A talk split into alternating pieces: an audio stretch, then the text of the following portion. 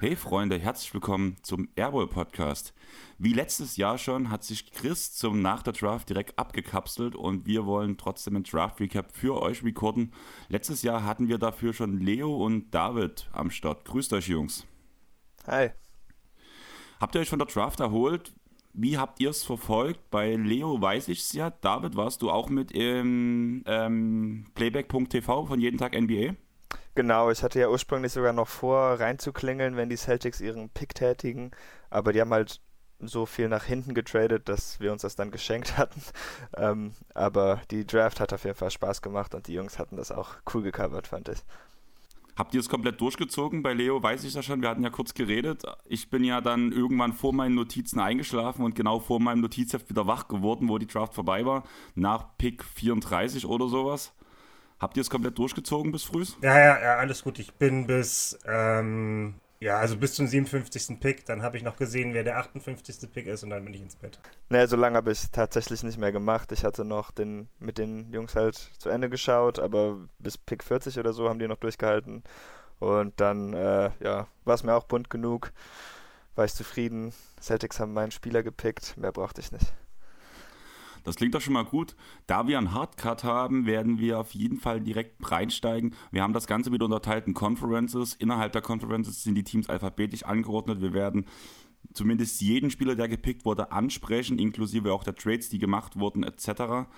Und ja, ihr sagt dann zu den Spielern einfach mal, was ihr darüber denkt. Teamfit, ähm, vielleicht eine Player Comp und zu den Spielern, die halt wahrscheinlich keine Minuten beziehungsweise sehr, sehr wenig Minuten sehen werden, würde ich sagen, ein, zwei Worte reichen am Ende, beziehungsweise man kann sie vielleicht auch einfach übergehen. Ähm, deswegen, wir starten einfach mal in der Eastern Conference mit den Atlanta Hawks. An Nummer 15 wurde Kobe Buffkin, ähm, ein Guard aus Michigan, gepickt. An Nummer 30 ging über die Hornets äh, Mohamed Gaif, wie Guy, wie wird der ausgesprochen? Könnt ihr mir da weiterhelfen? Ja, einfach geil. Sag einfach geil. Und an Nummer 45 Seth Lundy von Penn State.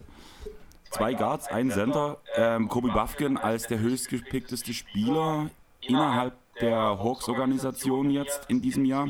Was könnt ihr mir über ihn verraten? Er ist ja ein guter ähm, Shooter, um Platz für äh, äh, Trae Young zu schaffen, oder? Ich ja, ich mag ihn sehr gerne. Ist halt ein bisschen undersized für einen äh, Combo Guard, aber genau, ist ein ganz ordentlicher Shooter. Gerade dieses Jahr hat er einen Schritt nach vorne gemacht als Schütze. Solider Verteidiger, wirklich unfassbar guter Finisher. Offensiv finde ich den Fit in Atlanta eigentlich schon ziemlich spannend, da er als Off-Guard ähm, halt zum einen werfen kann, aber auch einen guten Handle hat und Closeouts attackieren kann. Gerade als Secondary Playmaker finde ich ihn im Moment ziemlich cool. Äh, gleichzeitig muss ich aber sagen, dass mir so am anderen Ende des Feldes der Fit, ja, weiß ich nicht, gefällt mir halt einfach nicht so gut. Man hat natürlich Trey Young, ich gehe einfach davon aus, dass man nach wie vor um ihn bauen will. Und dann ist das einfach schwierig, wenn man zwei so kleine Guards hinten hat. DeJounte Murray ist natürlich auch da, aber der ist ein besserer Verteidiger, aber jetzt auch nicht unbedingt stark auf der Brust.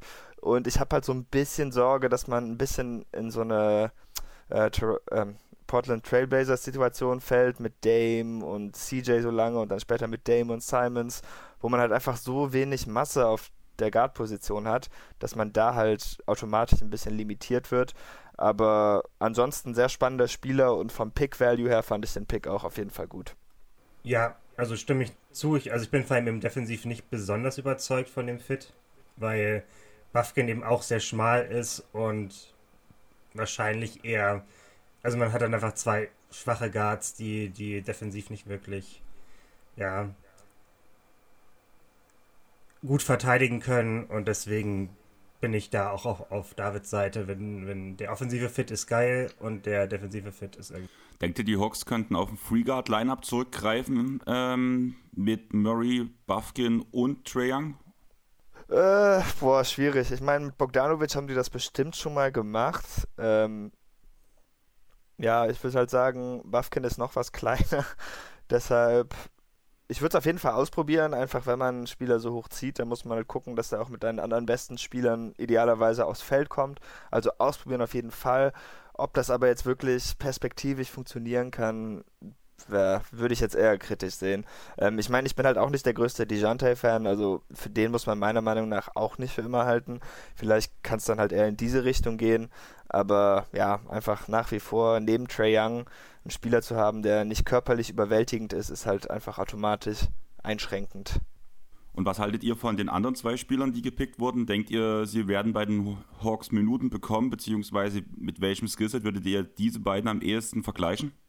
Also Mohamed Guy ist, ist ja ein großer Center, also 6'11 groß. Und ja, ich. Also er ist einfach nicht besonders effizient am Korb bisher. Hat ein relativ mieses True Shooting gehabt, also 52% ist jetzt nicht so krass. Ähm, ja, hat auch dieses Jahr vor allem eine große Usage schlucken dürfen, also etwas über 25% Usage. Ich weiß nicht. Also ich finde ihn offensiv, ist offensiv einfach noch wirklich roh und da hat man mit Okongwu und Capella ja schon zwei sehr gute Leu äh, Center. Deswegen würde ich eher sagen, dass Sky wahrscheinlich eher erstmal in der G-League spielt und dort sich ausprobieren darf. Und ja, und Seth Lundy ist, er war eben relativ, schon relativ alt, war vier Jahre am College bei Penn State. Und also der war ziemlich effizient hat ein krasses O-Rating aufgelegt diese Saison mit 120er. Also für einen Guard ist das schon ganz gut. Ja, also ich glaube, er sieht jetzt aktuell auch noch nicht so wahnsinnig viele Minuten. Man hat eben viele, viele, also viele Guards, die wahrscheinlich Minuten sehen werden. Und wenn man jetzt Kobe Buffkin auch noch Minuten sehen lassen will, dann wird es vermutlich eher ja, eher weniger mit vielen Minuten für Seth Thundy. Hast du was zu ergänzen, David, oder wollen wir zu deinem Lieblingsteam kommen? äh, Orlando Magic jetzt schon. Ähm, äh, nee, also an sich hat er die Spieler gut zusammengefasst, da habe ich jetzt auch nicht mehr so viel zu sagen. Okay, dann würde ich dich erstmal bitten, ganz kurz über den Trade zu reden, der im Vorhinein vor dem Draft passiert ist. Du verziehst schon dein Gesicht. Ähm, dein neuer Lieblingsspieler Christoph Posinkis, wann kommt das Trikot? Das brauche ich nicht, das werde ich mir nie anschaffen. Ähm, ja, also ich finde es sehr schade. Man kann halt so ein bisschen den Asset Case machen, dass das für die Celtics ein ganz ordentlicher Trade ist, da man ja wahrscheinlich schon irgendwie den besten Spieler und die zwei First Rounder dem Trade gekriegt hat, aber ich finde einfach schade, dass man sich jetzt auf einen Spielstil so einschießt. Äh, die Vielseitigkeit von Marcus Smart in der Defense hat einfach viel davon ermöglicht, was die Celtics so in den letzten Jahren waren. Und ich bin kein Freund davon, sich jetzt auf so eine Drop-Coverage einschießen zu müssen, da Christaps halt offensichtlich viel zu steif ist, um irgendwas anderes spielen zu können. Das ist nicht meine bevorzugte defensive Strategie. Offensiv hat man sich jetzt noch einen Spieler reingeholt, der nicht wirklich passen kann. Da mache ich mir auch ein bisschen Sorgen, dass man da irgendwie jetzt zu viel Playmaking-Atrophie hat. Und im Großen und Ganzen äh, finde ich die Situation ekelhaft und möchte ich Brad Stevens nie wiedersehen. Und wie geht es darum, äh, wie geht es dir mit dem neuen Spieler, mit ähm, Jordan Walsh von Arkansas? Ja, damit bin ich tatsächlich glücklich. Den habe ich mir schon vor der Draft gewünscht, habe ich mich schon so vor einem Monat oder so drauf eingeschossen. Ähm, ich bin froh, dass das funktioniert hat. Ist halt ein großer Flügelverteidiger, einer der besten Verteidiger dieser Draft-Class auch, unfassbar gut darin, um Screens rumzukommen, ähm, auch gut darin, Jumpshots zu blocken, kann auch vom Brett abblocken. Der Handle ist ein bisschen limitiert, mehr ein Straightline-Driver, aber ich glaube, da ist noch mehr möglich. Ähm, der Wurf fällt halt leider überhaupt gar nicht bisher, aber die Motion sieht immerhin ganz ordentlich aus. Von daher, äh, er hat auch noch Touch in der Paint, das ist auch noch ganz okay. Kann auch ein paar gute Dunks raushauen wird eher ein Langzeitprojekt, aber ich bin sehr froh, dass man jetzt nochmal einen richtigen Verteidiger reingeholt hat, denn defensiv sah das jetzt in den vergangenen Playoffs halt auch einfach nicht so beeindruckend aus. Und so ein Spielertyp hat man jetzt auf jeden Fall nochmal gebraucht. Und ja, die Upside ist halt für mehr da, da er, wie gesagt, ein bisschen Ball-Skills auch hat, das in Arkansas wahrscheinlich nicht zeigen konnte, da das Spacing da ein bisschen kaputt war. Und er hat natürlich auch noch mit äh, High-Profile-Spielern wie Anthony Black und Nick Smith gespielt. Die Shooting-Indikatoren finde ich gar nicht so schlecht. Also 71% Freiwurf, äh, Freiwurfrate finde ich gar nicht so schlecht. Also ich glaube, der Wurf kann auf jeden Fall noch kommen. Aber ich bin, ich finde ihn offensiv noch roher, muss ich sagen, als David das jetzt beschrieben hat. Weil, also, es fällt eben wirklich fast noch gar nichts außer der Freiwurf so.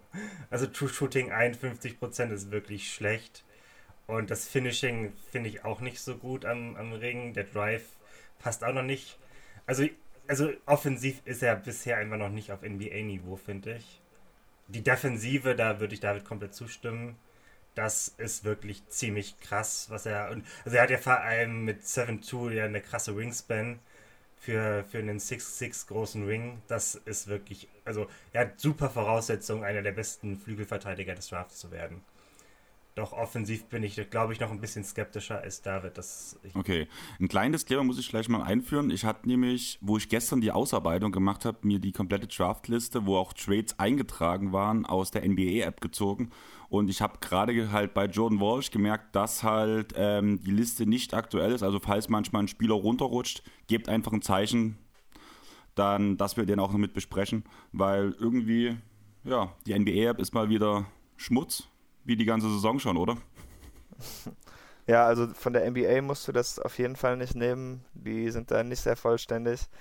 Ähm, Gerade Jordan Walls, der Pick hat ja, ist ja, hat ja einiges durchgemacht. Also die Celtics hatten ja ursprünglich den 35. Pick, der ist dann aber schon im Marcus Smart Trade über die Theke gegangen, wurde dann zum 25. Aus dem 25. Äh, haben die Celtics dann den 31. und den 34. gemacht. Ähm, als sie dann dran waren bei 31, haben sie aus dem 31. ich glaube 38 und 39 gemacht. Und als sie an 34 dran waren, haben sie daraus dann Future Seconds gemacht. Und mit dem 38. haben sie dann endlich Jordan Walsh gezogen. Und der 39. der Mohammed Guy den wir auch schon kurz angeschnitten hatten, der ist dann auch noch äh, weitergewandert. Da hatte ich tatsächlich sogar noch kurz Angst, dass Brad Stevens es gewagt hatte, Jordan Walsh zu draften und dann auch noch weiter zu traden. Aber war zum Glück äh, Mohammed und nicht Jordan. Deshalb alles okay. Kam bei dir da ganz kleine Desmond Bain-Vibes auf, oder? Ach, Desmond Bain ist mir egal, habe ich nichts mit am Hut. Okay. Aber ja, wie gesagt, kurz, falls, falls ihr ein Spieler, falls euch ein Spieler fehlt mal in der Liste, beziehungsweise falls ihr merkt, hier ist einer für ein falschen Team dabei, einfach ein kurzes Zeichen geben. Ich würde sagen, wir gehen weiter zu den Brooklyn Nets. Da wurde an Nummer 21 ein Forward slash Center vom Alabama ähm, an Nummer 21 gedraftet mit Noah Clowney, an Nummer 22 der Guard von Duke Derek Whitehead ähm, über die Bühne und an Nummer 51 Jalen Wilson von Kansas, ein Forward mit 6'8 Größe. Am ehesten müssten wir ja wahrscheinlich über Noah Clowney reden. Ähm, relativ guter Defender, ähm, hat ähm, Anlagen zur Rim Protection und so ein bisschen hat ja ESPN ihn auch äh, mit einem 3D-Skillset gelabelt. Wie sehr findet ihr das passend? Weil eigentlich klingt das ja sehr charmant, gerade neben äh, Nick Claxton. Der Dreier fällt bloß aktuell noch gar nicht, muss man sagen. Also das Volumen ist auch noch nicht so wahnsinnig hoch. Also er nimmt ungefähr auf 100 Possessions 7 Dreier, aber 28% davon fallen. Also der, also er hat vielleicht die Anlagen, dass er den irgendwann mal treffen kann, aber aktuell fällt der Dreier noch überhaupt nicht, muss man sagen. Ich finde eher, dass, also er, er finisht relativ gut am Ring, finde ich. Er ist ein Energy Guy, der, der wirklich wühlt und ich, also ich finde, er kann schon, ähm, also er ist einfach noch sehr roh, was, was den Wurf angeht und was die Offensive so ein bisschen angeht, aber er wühlt und also ich finde, er ist auch ein super Rebounder, also 17 Rebounds auf 100 Possessions, ist einer der besten Rebounder aus der Klasse. Und das macht er eben viel durch seinen Motor und durch seine Motivation und ja, durch, er ist eben so ein Energy-Guy und das auch defensiv, also... David, wie sieht es bei dir aus? Hast du noch eine andere Meinung zu Clowney, beziehungsweise was ist dann deine, deine Meinung zu Whitehead und Wilson? Ähm, ja, also zu Clowney, ich bin kein riesiger Fan von ihm. Wenn der Dreier fällt, dann hat man da, glaube ich, einen spannenden Spieler. Aber wenn nicht, dann finde ich ihn offensiv einfach ein bisschen limitiert. Dann mag ich auch den Fit mit Claxton nicht so, auch wenn er natürlich etwas mehr Physis bringt, was glaube ich ganz brauchbar ist. Aber ansonsten war ich jetzt nicht so überzeugt von ihm. Da muss noch einiges kommen. Whitehead ähm, habe ich jetzt eigentlich auch nicht so das beste Bild von. Ich habe ihn nicht an der Highschool gesehen, wo er ja wirklich sehr gut war, war einer der Top-Recruits, aber im College hatte er die Fußprobleme und da fand ich ihn überhaupt nicht überzeugend, wenn ich ehrlich bin. Ähm, ich kann mir halt gut vorstellen, dass Mangel an Athletik daran auch lag an den Fußproblemen, aber ja, ich weiß halt nicht genau, wie ich es einschätzen soll. Aufgrund dessen, was ich gesehen habe, wäre das hier jetzt auch wirklich so das Frühste, wo man ihn hätte draften sollen. Dadurch, dass Brooklyn natürlich mehrere Picks hat, kann man diese Wette durchaus eingehen. Ähm, auch da er gute Size mitbringt und dafür dann auch noch ein guter Ballhändler sein sollte. Aber ja, ich bin jetzt nicht wahnsinnig überzeugt von seinem College-Tape gewesen, zumindest. Ja, Whitehead hat eine bessere Dreierquote als Zweierquote und das sagt schon relativ viel aus, muss man sagen. Ja. Also 43% Dreier, das ist schon eine starke Quote, muss man sagen, aber den Zweier trifft er halt überhaupt noch nicht. Und deswegen, ich glaube, das Label so, er könnte wirklich mal zu einem 3D-Wing werden, aber die Defense fand ich jetzt auch noch nicht so überzeugend. Und er hat eben so ein paar Medical-Sachen, also eben die Fußprobleme. Sie haben sich jetzt über die gesamte Saison gezogen. Und das hat man auf dem Feld auch ein bisschen gemerkt und gesehen, dass vor allem, wenn er zum Drive angesetzt hat, das nicht so besonders spritzig aussah.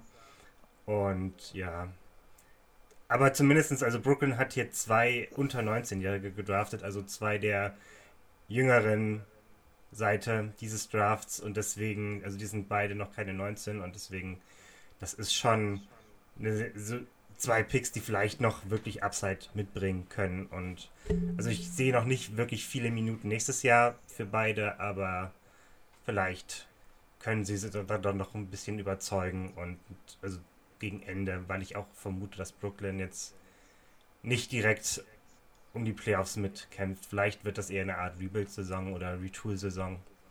Und vielleicht können die am Ende der Saison ein paar Minuten sehen, wenn es dann noch nicht mehr viel geht. Und über Wilson brauchen wir eigentlich gar nicht reden. Ist ja, ist ja ein Flügel und das ist ja nun mal die Position, die die Nets am meisten haben, oder? Ja, dauert wahrscheinlich noch, bis er aufs Feld kommt. Okay, deswegen, da würde ich sagen, wir gehen einfach mal direkt weiter zu den Charlotte Hornets. Da hat MJ seinen letzten Move gemacht, kann man ja sagen, und hat an Nummer 2 Brandon Miller von Alabama gedraftet. An Nummer 27 wurde, ging Nick Smith rüber, an 34 Kobe Jones und an 41 Amari Bailey. Ähm, wie erschrocken wart ihr, dass es nicht Scoot Henderson wurde? Im Vorhinein wurde ja schon so ein paar Predictions gegeben, dass man um Miller nachdenkt. Wie fatal findet ihr den Fehler, dass man Miller übers Gut gezogen hat? Ich würde sagen, dass das, das schon eine sehr dumme Entscheidung war, nichts gut zu nehmen, weil Brandon Miller hat ist einfach nicht besonders explosiv beim Drive und also das Finishing ist ja auch noch ein Problem. Deswegen, also er unterscheidet sich eben sehr krass von Scoot, weil Scoot ja diesen Drive zum Korb hat, immer attackieren will, während Miller irgendwie also da ist da die, die, die große, der große Vorteil der, der Dreier und der Wurf. Und also ich sehe bei, bei Miller einfach nicht so die Upside wie bei Scoot, muss ich sagen. Scoot könnte einfach wirklich ein mega guter Guard und physischer Guard werden, der häufig zum Ring kommt. Der, der Wurf, sie hat, ist in Ansätzen zumindest auch okay. Während bei Miller sich nicht wie er die Finishing-Probleme und seine die Explosivität noch auf ein neues Level hebt, muss ich sagen. Ich bin auf jeden Fall ein bisschen optimistischer bei Miller. Ähm, das schlechte Finishing hat meiner Meinung nach auch viel mit seiner Fußarbeit zu tun, denn ich glaube, dass er zu früh den Ball aufhebt, was natürlich auch ein bisschen mit seinem Handle zu tun hat. Also da greifen mehrere Sachen ineinander rein, aber ich denke, dass er schon daran arbeiten kann und dann auch, also er ist natürlich nicht der Athlet, der es gut ist, aber er ist schon ein ordentlicher Athlet. Äh, stopft ja auch ab und zu mal ziemlich brutal. Von daher denke ich, wenn da so ein bisschen skilltechnisch zusammenkommt, könnte er da schon besser werden. Ich bin auch ein großer Freund seines Wurfes. Ähm, das Ding ist halt so, das Playmaking ist so ein bisschen shaky und er hat halt einfach nicht das Potenzial von Scoot oder in meinen Augen sogar von Armin Thompson. Ich würde so hoch in der Draft immer auf die höchste Upside pokern, deshalb wären das auch meine Picks gewesen. Gerade mit Lamello finde ich den Fit jetzt auch nicht so toll, da man jetzt einfach niemanden hat, der konstant Rim Pressure bringen kann. Das wäre mit den anderen beiden Kandidaten, glaube ich, besser gewesen. Auch wenn man bei Scoot natürlich sagen muss, der stoppt auch wirklich oft ab und steigt dann in den Midranger rein. Den er gut trifft. Ich finde das auch nicht schlimm, aber ähm, ja, ganz konstant mit dem Rim Pressure ist er da auch nicht. Aber hätte ich neben Lamello auf jeden Fall bedeutend besser gefunden. Also gerade auch diese Sache mit, ja, das passt doch nicht. Die beiden zusammen sind doch beides Point Guards. Das erschließt sich mir nicht. Äh, die meisten guten Teams haben mehrere Ballhändler und das hätte Charlotte auch ruhig machen können. Ähm, ich habe einen Bericht bei Athletic gelesen, wo darüber gesprochen wurde, dass bei Miller der Floor höher wäre als bei Scoot, dafür das Ceiling bei Scoot höher. Würdet ihr da mitgehen?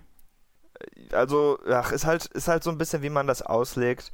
Also, man kann wahrscheinlich in der heutigen NBA einfach so platt bei jedem Spieler, der werfen kann und äh, nicht absolut anfällig ist, defensiv sagen, dass der Floor höher ist, denn dann ist man halt automatisch ein 3D-Spieler und das kann man eigentlich in jeder Situation brauchen, während ja der Wurf ist halt bei guten Fragezeichen. Das heißt, wenn der nicht kommt äh, und er irgendwie als Decision Maker problematisch ist, klar, dann kann das schneller basten.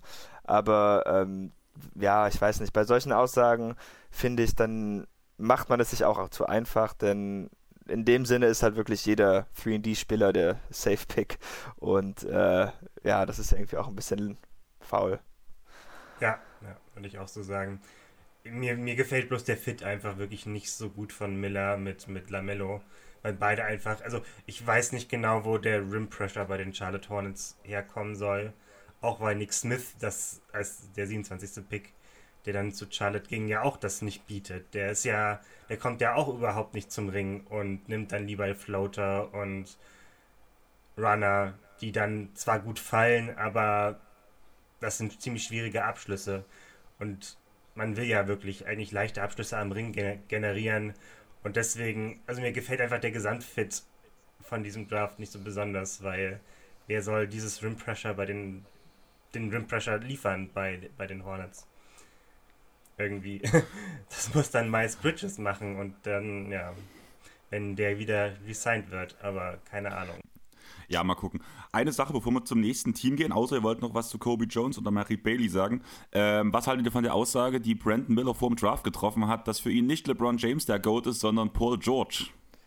Ähm, also ich hatte ja den Eindruck, dass er damit einfach seinen Lieblingsspieler oder Vorbild meinte. Äh, ich gehe jetzt einfach mal ganz stark davon aus, dass er nicht sagen wollte, dass Paul George der beste Spieler aller Zeiten ist, denn das kann ich mir wirklich nicht vorstellen. Ich fand auch, wenn man sich das angeschaut hat, dann klang es eher so, wie das, wie ich es ausgelegt habe. Aber gerade geschrieben sieht es natürlich sehr hohl aus. Ja, ich fand es bloß lustig. Ich wollte es halt ganz kurz reinbringen, ja. einfach weil die Überschrift schon super war. Auch klar, klar, ein bisschen Bildblatt, plakativ so ein bisschen jetzt, aber, ja, ja. aber die Aussage an sich musste zumindest mal gebracht werden. Ich fand den, also ich fand auch ein bisschen lustig in dem Sinne, er hat ja für die Hornets mit und Michael Jordan dann halt äh, Workouts gemacht und wollte ja von denen gepickt werden. Und dann wirst du gefragt, glaubst du, dass LeBron der GOAT ist? Und das ist ja eigentlich so der perfekte Setup, um zu sagen, nee, Michael Jordan. Und dann kommt er damit voll George um die Ecke. Darüber habe ich noch gar nicht nachgedacht, aber ja, stimmt.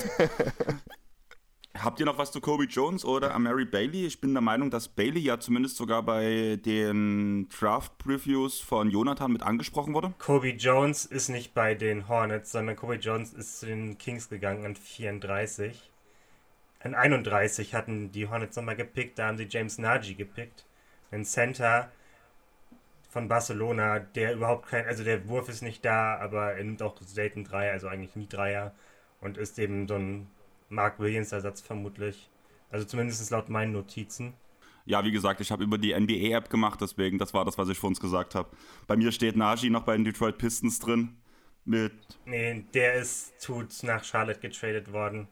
Wie äh, über Boston. Also da es gab ja diesen Trade mit dem Pistons hoch an 25. Da haben sie dann die Pistons an Markus Sasser gedraftet. Und genau. Und da äh, James Nagy ist dann praktisch jetzt zu den Hornets gegangen. oder genau. Habt ihr noch was für, für Bailey oder? Ähm, den mochte ich ganz gerne, ist halt ein recht großer Ballhändler. Ähm, Im Moment eher ein Verteidiger, hat einen wirklich spannenden Handle. Äh, der Wurf ist halt noch nicht so ganz da, das Decision Making ist noch nicht ganz da. Aber finde ich ein spannendes Prospect und könnte ich mir auch als guten Fit neben äh, sowohl Ball als auch Miller vorstellen. Also das ist schon mal perspektivisch spannend. Sie haben ja auch noch in der ersten Runde tatsächlich noch mit dem 27. Pick Nick Smith gekriegt. Ähm, auch noch ein Ballhändler, der was schmächtiger ist, war aber auch ein hoher Recruit, bevor er in Arkansas natürlich die halbe Saison mehr oder weniger verletzt war und deshalb auch nicht so gut gespielt hat. Aber er hat gespielt, ich denke, das kann man ihm auch hoch anrechnen. Ist natürlich jetzt im Draft gefallen. Da gefällt mir der Fit wiederum nicht so. Ähm, aber auch denke ich an Stelle der Hornets, ja, man muss jetzt einfach Talent reinkriegen und deshalb finde ich den Gamble dann auch okay, ihn dann auch noch zu nehmen. Genau, habe ich auch vorhin erwähnt, dass das äh, einfach sehr duplikativ mit, mit Lamello ist, weil alle, also Miller, Smith und Lamello bieten alle irgendwie wenig Rim Pressure und ähm, generieren sich da nicht so leichte Abschlüsse am Ring. Aber ähm, Andreas, schau mal in den Chat hier bei Skype. Ich habe da. Ich hab's schon offen. Ah, okay, gut. Läuft im Hintergrund, genau, perfekt. Danke dir auf jeden Fall.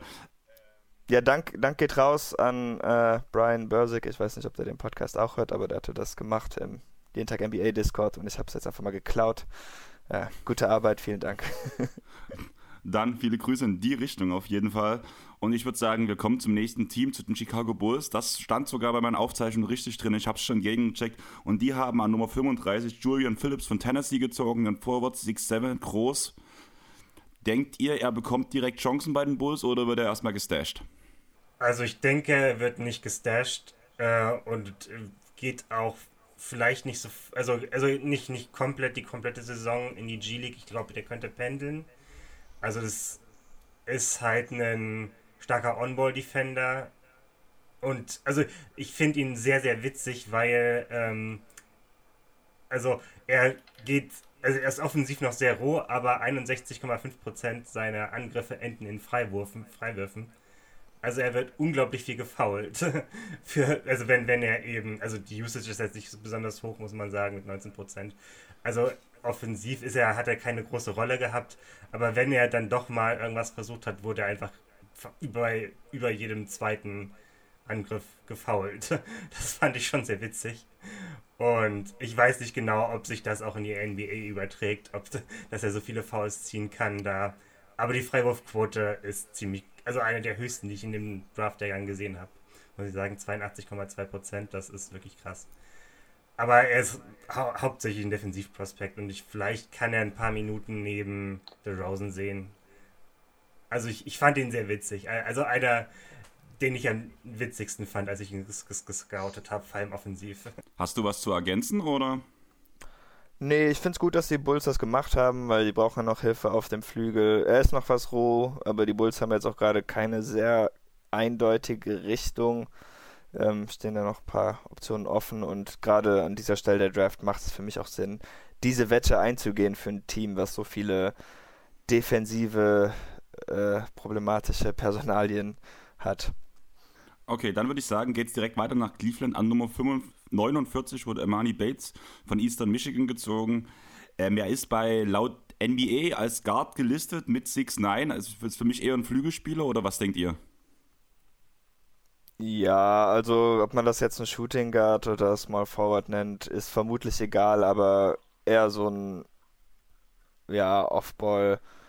Also er kann auch On-Ball scoren, aber er ist halt kein Playmaker oder so. Das heißt, idealerweise würdest du ihn halt in so einer sekundären, tertiären Rolle irgendwie versuchen einzubinden. Ja, also die große Sorge bei ihm ist ja die Defense, weil er super schmächtig ist und also er ist auch einer der wenigen in diesem Jahrgang, der einfach keine positive Wingspan hat. Also 6'9 groß, 6'9 Wingspan, das ist einfach, also hat nicht so die defensive gute Voraussetzungen und er kommt leider auch nicht besonders leicht zum Ring, also der Drive ist nicht so gut und ja, er ist häufig, fällt er so in so einen sehr, sehr so einen ja, Tunnelblick. Also er sieht wenig Mitspieler außenrum, passt super wenig. Also zwei, zwei Assists auf 100 Possessions ist wirklich wenig. Und deswegen, ja, hat auch aktuell noch nicht das beste Spielverständnis. Also ich glaube, er wird erstmal in der G-League spielen. Und deswegen habe ich ihn jetzt äh, noch nicht, also für diese Saison als relevant irgendwie mit, mit einbezogen. Nee, auf gar keinen Fall. Das ist halt auch einfach so ein absoluter Ego-Zocker, macht überhaupt keinen Spaß, ihm zuzuschauen. Nimmt jeden halb offenen Wurf, äh, wie gesagt, meistens Jump Shots. Also bis der ein NBA-Spieler wird, da muss da noch einiges, denke ich, passieren, sowohl skilltechnisch, körperlich als auch zwischen den Ohren. Dann würde ich sagen, gehen wir zu den Detroit Pistons und die haben an Nummer 5 Osar Thompson von den Thompson Twins von Overtime Elite gedraftet und an Nummer 25 Markus Sasser. Ähm, meine Frage ging Thompson zu früh weg? Passt der fit in Detroit überhaupt mit den ganzen Bigs? Weil auch wenn er der bessere Shooter der Thompson Twins ist, sieht der Wurf ja noch nicht ganz so gut aus. Und wäre nicht eher so ein Spieler wie zum Beispiel der ewig gefallene Cam Whittemore wesentlich besser in dem Team gewesen? Ja, ich denke, dass das ähm, außer vielleicht ein bisschen früh weggegangen ist. Er hat natürlich ein ähnliches Skillset, ist allerdings dann eben nicht der Playmaker und Ballhändler von Armen. Natürlich hat, hat man mit Kate einen anderen guten kleinen Wing, der, der viel von dem Ballhandling und Playmaking übernehmen könnte. Allerdings, also ich, die, die Physis von Aussah mag ich schon sehr und er kann, kommt auch gut zum Ringen und finisht da ganz gut. Kann mir vorstellen, dass der Fit ganz gut zusammenwirkt, aber er bietet eben wenig Spacing, weil der Wurf ist zwar besser als bei Armen, aber auch nicht wirklich. Also ich glaube, er ging ein bisschen zu früh weg. Ich hätte da auch lieb, viel lieber Cam gesehen, weil der wenigstens Ansätze von einem Wurf hat und ich glaube, ähm, als Offballspieler neben Kate gut funktioniert hätte. Aber ich bin jetzt auch nicht traurig, dass Aussage gedraftet wurde an 5 da. Und ist, der Fit ist, glaube ich, nur ein kleines bisschen schlechter als der von, von Cam. Und deswegen würde ich, denke ich, dass, dass äh, Aussah auch schon auf jeden Fall Minuten sehen wird und ja, vor allem Rim Pressure ausüben kann und sag ich ganz gerne jetzt. also. also ich hatte ihn auch an 5 auf meinem Board, das heißt, da finde ich das gar nicht schlimm. Der Fit ist nicht ganz sauber, da stimme ich natürlich zu, aber ich muss sagen, je mehr ich drüber nachdenke, je mehr gefällt es mir. Ähm, man hat jetzt einfach mit Ivy und Osar zwei wahnsinnige Athleten. Genau, der Wurf ist einfach kaputt und da äh, ist mir auch egal, dass er jetzt irgendwie 3% besser wirft als der schlechte Shooter des Draftes, so mehr oder weniger, da er sein Bruder ist. Aber ähm, er ist halt trotzdem, muss man sagen, ein sehr guter Offballspieler. Er ist ein guter Cutter, er läuft sich gut frei und ist natürlich einfach ein wahnsinniger Athlet.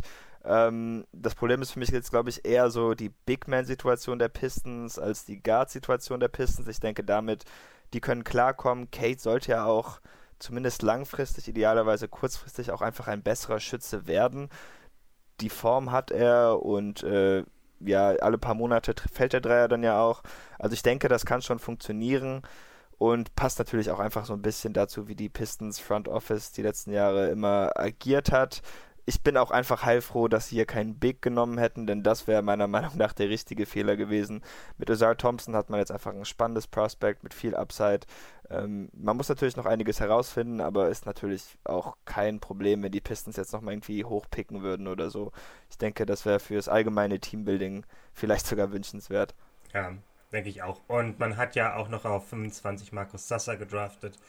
Der feuert aus allen Lagen. Also der nimmt fast 60 Prozent seiner Abschlüsse sind halt Dreier und die trifft er auch mit ordentlichen 38 Prozent so ungefähr. Also jetzt diese Saison und deswegen, der wird, der kann auf jeden Fall Shooting liefern und ist eben so ein Guard, kann vielleicht neben Kate und ja, Aussar spielen oder neben Ivy. Also ich da, der, der liefert auf jeden Fall Shooting und ist auch schon relativ erfahren und ruhiger Spieler.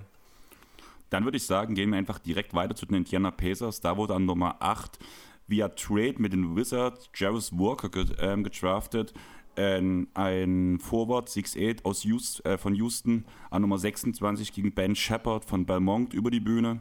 An Nummer 47 Mojave King vom G-League Ignite Team. Und an Nummer 55 Isaiah Wong von Miami. Ähm, gerade der Jarvis Walker Deal, sage ich mal so. Wie haltet ihr den Fit bei den Pacers mit ihm? Für mich war es ja der Anzug der Draft Night. Ähm, ich ich finde den Fit mit Indiana gar nicht so schlecht. Er ist ja hauptsächlich ein Defensivprospekt, was offensiv noch sehr roh ist. Ähm, aber er kann ja unglaublich nach oben verteidigen und auch nach unten verteidigen. Also das, das finde ich schon ganz cool, den Fit neben, neben Halliburton. Das wird, glaube ich, echt gut, weil Halliburton ja defensiv noch einige Fragezeichen vor sich äh, also hat und der Fokus da nicht ganz passt. Da passt Jarvis Walker wirklich sehr gut neben Turner auf die vier und das wird schon, äh, kann dann auch mal den Smallball Fünfer geben. Aber das wird defensiv schon echt, echt cool mit Turner und Walker nebeneinander. Da wird der Ring richtig zugemacht. Das könnte so ein Too-Big-Lineup werden wie in Milwaukee oder in Cleveland. In Milwaukee ja dann mit Lopez und Janis oder mit in, in Cleveland mit Mobley und äh Gott, jetzt fällt mir der Name nicht ein, sorry. Aber so, so ein Too-Big-Lineup ist, glaube ich, ganz cool für, für, also der defensive Fit, den mag ich total. Offensiv ist er einfach noch sehr roh und der, der Wurf fällt nicht so richtig gut, der Freiwurf ist auch nicht so richtig gut, aber ja, kann vielleicht noch kommen. Ja, ich finde, offensiv kann das glaube ich, ganz gut funktionieren sogar mit Tyrese Halliburton, einfach weil der Spieler so gut bedienen kann. Hat er so ein Floater-Flipshot-Game und dem Korb rum. Ich denke, das kann im Pick-and-Roll mit äh, Tyrese ganz gut klappen. Ansonsten, aber jetzt so vom Fit abgesehen, bin ich kein riesiger Freund von dem Pick. Also für mich war das jetzt so unter den Top 10 oder wenn man jetzt vielleicht statt Koulibaly Cam Whitmore da reinschmeißt, unter der vermeintlichen Top 10 schon recht eindeutig der Spieler mit dem niedrigsten Ceiling ich hätte mir da jetzt irgendwie doch was Dynamischeres gewünscht für die Pacers, aber ganz klar, defensiv sollte helfen und man hat auch das Spielermaterial, dass man ihn offensiv vermutlich ganz gut einbinden kann. Was haltet ihr von den anderen Guards, die gedraftet wurden, also Shepard, King und Wong? Ja, Shepard ist halt einfach ein Shooter. Das finde ich ziemlich cool neben Halliburton, dass sie jetzt einfach, ähm, die hatten ja jetzt schon eine ziemlich gute Offense, dass sie da jetzt einfach ein bisschen mehr drauf aufbauen. Wir haben ja auch gesehen, so Ende der ersten Runde sind recht viele Shooter gezogen worden, was irgendwie so eine neue Entwicklung ist in der Draft. Früher hatte man da, glaube ich, eher so auf defensive Spezialisten gesetzt, die dann vielleicht werfen können. Und dieses Jahr war es halt irgendwie eher Shooter, die vielleicht verteidigen können. Hat sich so ein bisschen gedreht, vielleicht auch aufgrund der letzten Playoffs, wo diese Spielertypen natürlich auch äh, immer wichtiger wurden. Also das gefällt mir ganz gut und ja, Isaiah Wong ist dann halt nochmal ein etwas defensiv gepolterer Spieler, das man, denke ich, auch brauchen kann. Ja, Wong trifft ja auch den Dreier ganz gut. Es hat vielleicht jetzt nicht das Volumen von Shepard, aber ja, das sind zwei ganz gute Schützen, die da spielen können, genau. Und bei Shepard, das ist halt, der hatte ja relativ viele Verletzungsprobleme in der Saison und da gab es, glaube ich, auch relativ viele Sorgen, was die Medicals angeht nicht wahnsinnig hoch gedraftet wurde und auch erst in den letzten Wochen, weil er da fit war, eben hoch, also in dem, im Draft-Ranking nach oben ge, gesteppt ist. Ja, er hat ja auch in den Combine Scrimmages mitgespielt und ich glaube in zwei davon hatte er über 24 Punkte gemacht. Auf jeden Fall der beste Scorer, den ich beim Combine gesehen habe. Und ich glaube, damit konnte er dann seinen, ja, also den First Round Spot halt dann irgendwie noch äh, festmachen. Über King und Wong gibt es nichts so richtig zu sagen, oder? Ja, Wong ist halt noch ein okayer Schütze und ein Defensiv-Prospect. Über King habe ich jetzt nicht so viel aufgeschrieben. Der wird wahrscheinlich in die G-League gehen. Bei Wong könnte ich mir vorstellen, dass er ein paar Minuten sieht, einfach weil er auch schon Tick älter ist und vier Jahre auf dem College gespielt hat und da schon relativ viele Erfahrungen gesammelt hat. Also da kann ich mir vorstellen, dass er eine Bankrolle mit ein paar Minuten sehen kann. Aber bei King denke ich, dass er eher an die G-League geht und deswegen habe ich da jetzt noch nicht so viel aufgeschrieben zu ihm. Ja. Ja, Kong ist, äh, Kong. King ist halt ein bisschen äh, eingeschränkt, einfach guter Verteidiger, aber offensiv ist, hat er halt einfach nicht so wirklich das NBA-Game und genau, ich denke, er muss einfach wieder in die G-League und dann kann er halt einfach ein bisschen daran arbeiten, besserer Mitspieler zu sein, besserer Schütze zu sein, aber vorher werden wir ihn nicht bei den Pacers sehen. Okay, dann würde ich sagen, geht's direkt weiter nach Miami. Da wurde an Nummer 18 Jamie Shakis Jr. von UCLA gedraftet. Ähm, ein Forward, 6'6 groß. Es wurde direkt eingeblendet, dass er damals in seiner Kindheit ein riesen Kobe-Fan war. Gerade bei der Größe, knapp 2 Meter groß, also 6'6 ist genau meine Größe. Ähm, merkt man ihm das Kobe-Game an oder eher nicht? Also ich habe ja gelesen, dass er einer der spielintelligenteren Spieler der Draft sein soll.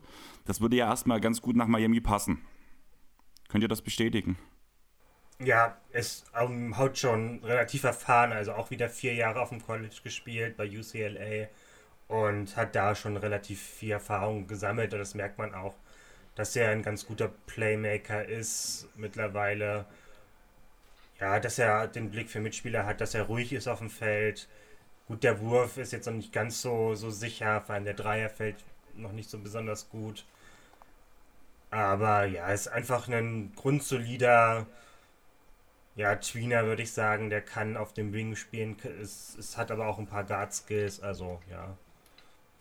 Ich glaube, der passt ganz gut zu Miami und auch, also ist auch, hat eine, also ist so ein Energy-Guy und hat immer einen guten Motor, strengt sich immer an, defensiv wie offensiv. Also, ich denke schon, dass er da ganz gut hinpasst. Und dass er auch gut zu Jimmy Butler passt. Also, ja. Ja, der Wurf ist halt noch nicht so da, muss man sagen. Ja, so. sein On-Ball-Game wird auf jeden Fall gut passen. Ich glaube auch Handoffs mit Bam oder so könnten ziemlich spannend werden. Er ist auch einfach ein sehr, sehr guter Finisher mit vielen verschiedenen Moves um den Korb. Äh, genau, mit dem Wurf ist halt so ein bisschen die Frage, denn sonst ist es einfach schwer vorstellbar, einfach weil Miami, so gut sie auch sind und so viele gute Schützen sie haben, halt auch mit sehr vielen Non-Shootern arbeitet.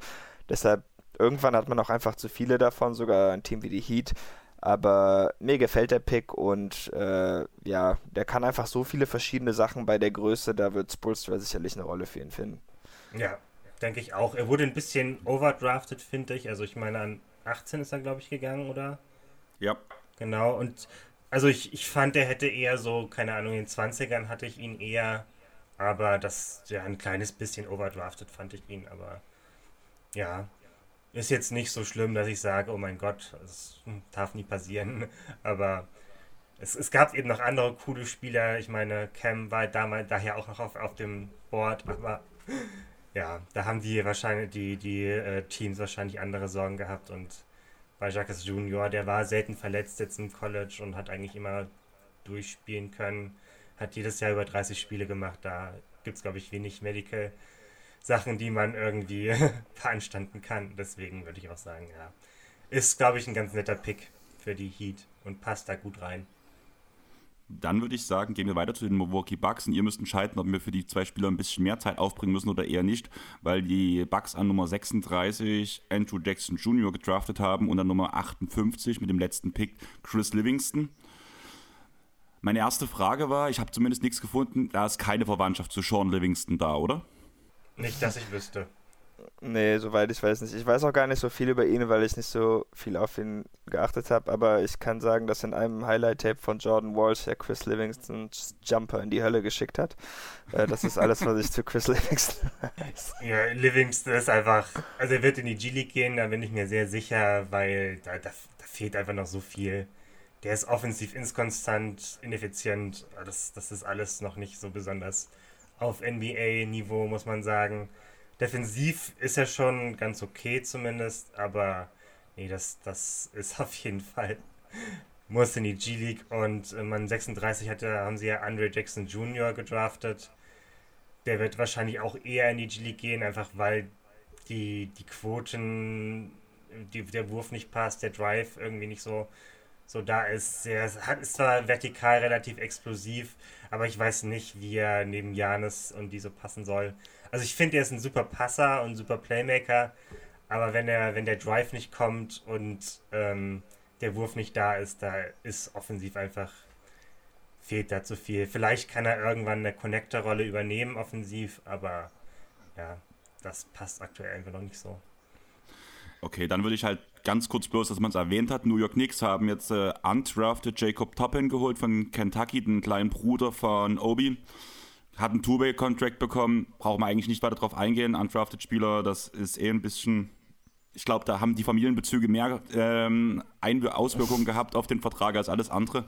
Deswegen springen wir direkt weiter zu den Orlando Magic, wo an Nummer 6 Anthony Black von Arkansas gedraftet wurde und an Nummer 11 der Sohn von Joan Howard, NBA-Champ Joan Howard, Chet Howard ähm, von Michigan, Guard 6'8 groß. Ähm, Black war tatsächlich der Spieler, den ich aufgrund von dir, Leo, am meisten gesehen habe vor der Draft schon. Hat mich irgendwie vor allem mit seinen Haaren beeindruckt. Da merkt man wieder mal, auf was ich achte.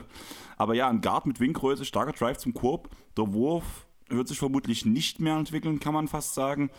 Und gerade am College wirkte er extrem flächig und schnell. Denkt ihr, er kann schon jetzt in seiner Rookie-Saison der schnellste On-Ball-Spieler der gesamten Liga werden? Kann er schneller als ein Ja Morant sein am Ball? Uh, das glaube ich nicht. Ich, sein Handle ist halt nicht schlecht auf jeden Fall, aber sein Handle ist einfach bei weitem nicht so gut wie der von Ja Morant. Ich glaube auch einfach, wenn man 6'7 ist, dann äh, ist es auch schwierig, so einen guten Handle zu haben, wie jemand, der halt nur 6'2 oder so ist. Also das würde ich nicht sagen, aber ist auf jeden Fall, soll, dürfte einer der schnelleren Spieler der Liga sein. Ich bin auch ein Fan von dem Pick. Ich finde den Fit nicht optimal, aber so rein nach der Philosophie immer die besten Spieler draften, das war Anthony Black für mich an dieser Stelle. Ähm, er hat auch ein paar Skills, die dem Magic helfen sollten, so als Connector-Typ auch. Er trifft immer schnelle Entscheidungen und gerade neben Teams, die ihre Offense um äh, Flügel aufbauen, wie die Celtics ja zum Beispiel auch, ist es wichtig, dass man auch Spieler hat, die schnell Entscheidungen treffen und reagieren können, wenn die die Plays kreieren. Von daher, das ist alles gut. Mit dem Wurf ist halt irgendwie so ein bisschen tricky. Ähm, da setzt man schon viel darauf, dass Franz und Paulo und vielleicht sogar Wendell Carter da noch einige Sprünge machen. Zum Glück hat man sich natürlich ein bisschen geholfen, dass man Jet Howard gedraftet hat. War vielleicht ein bisschen hoch für ihn, weil er schon ein bisschen limitiert ist, aber auch ein, einfach ein sehr großer, langer Spieler. Passt so ein bisschen in die Philosophie von Orlando und sollte halt auch einer der vielseitigsten und besten Schützen der Klasse sein. Die Frage ist da halt ein bisschen, ob er physisch genug ist, aber ich denke, mit dem Umfeld in Orlando äh, ist das jetzt kein allzu großes Bedenken.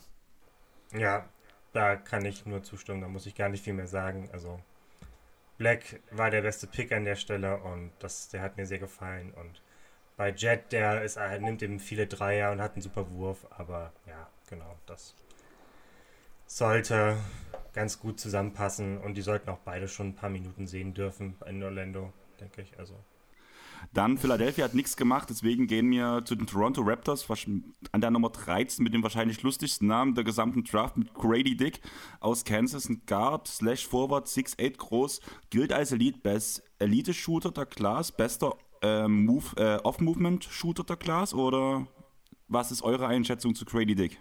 Ja, ich zum einen ist er nur 6'7 groß, also 6'7 und, äh, und ein Viertel, muss man sagen. Und äh, er hat auch nicht so eine krasse positive Wingspan, aber er ist der, also einer der stärksten Shooter. Also mir gefällt vor allem der Release-Punkt des, des Wurfes, der ist so hoch, dass der kaum geblockt werden kann, muss man sagen.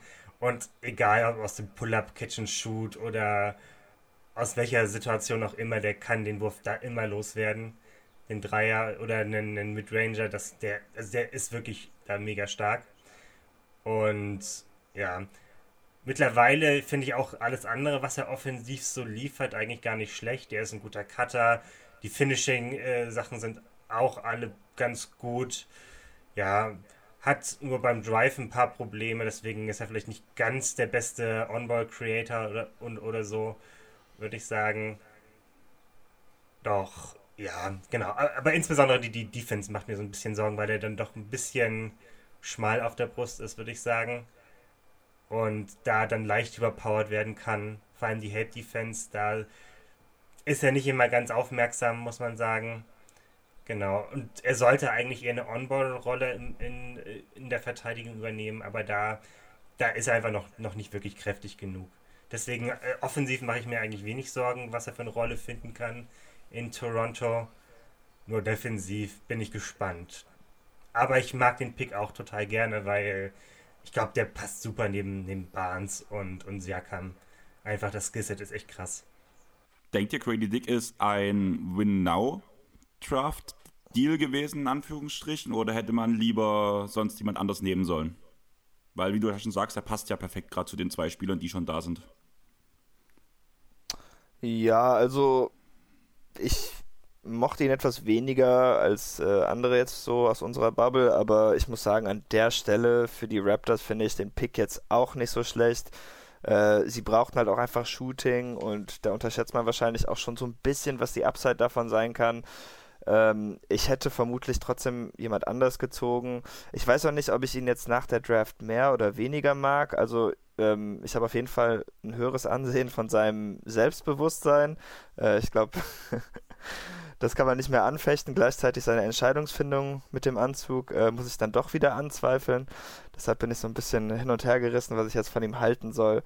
Aber ähm, doch, ich finde das schon ganz gut für Toronto, denn die sind ja jetzt auch wirklich schon seit Jahren einfach eines der uninspiriertesten Shooting-Teams.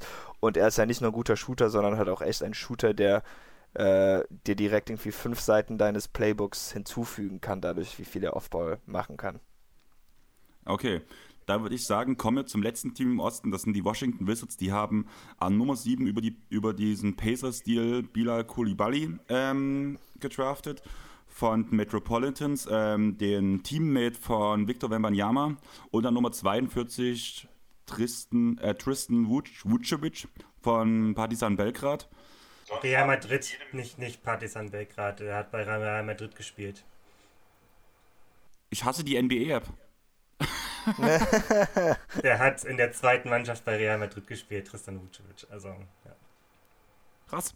Also ich hätte nicht erwartet, dass es so verkehrt ist, was ich mir da draus schreibe, aber ich wiederhole mich gern, die NBA-App dieses Jahr ist echt Schmutz.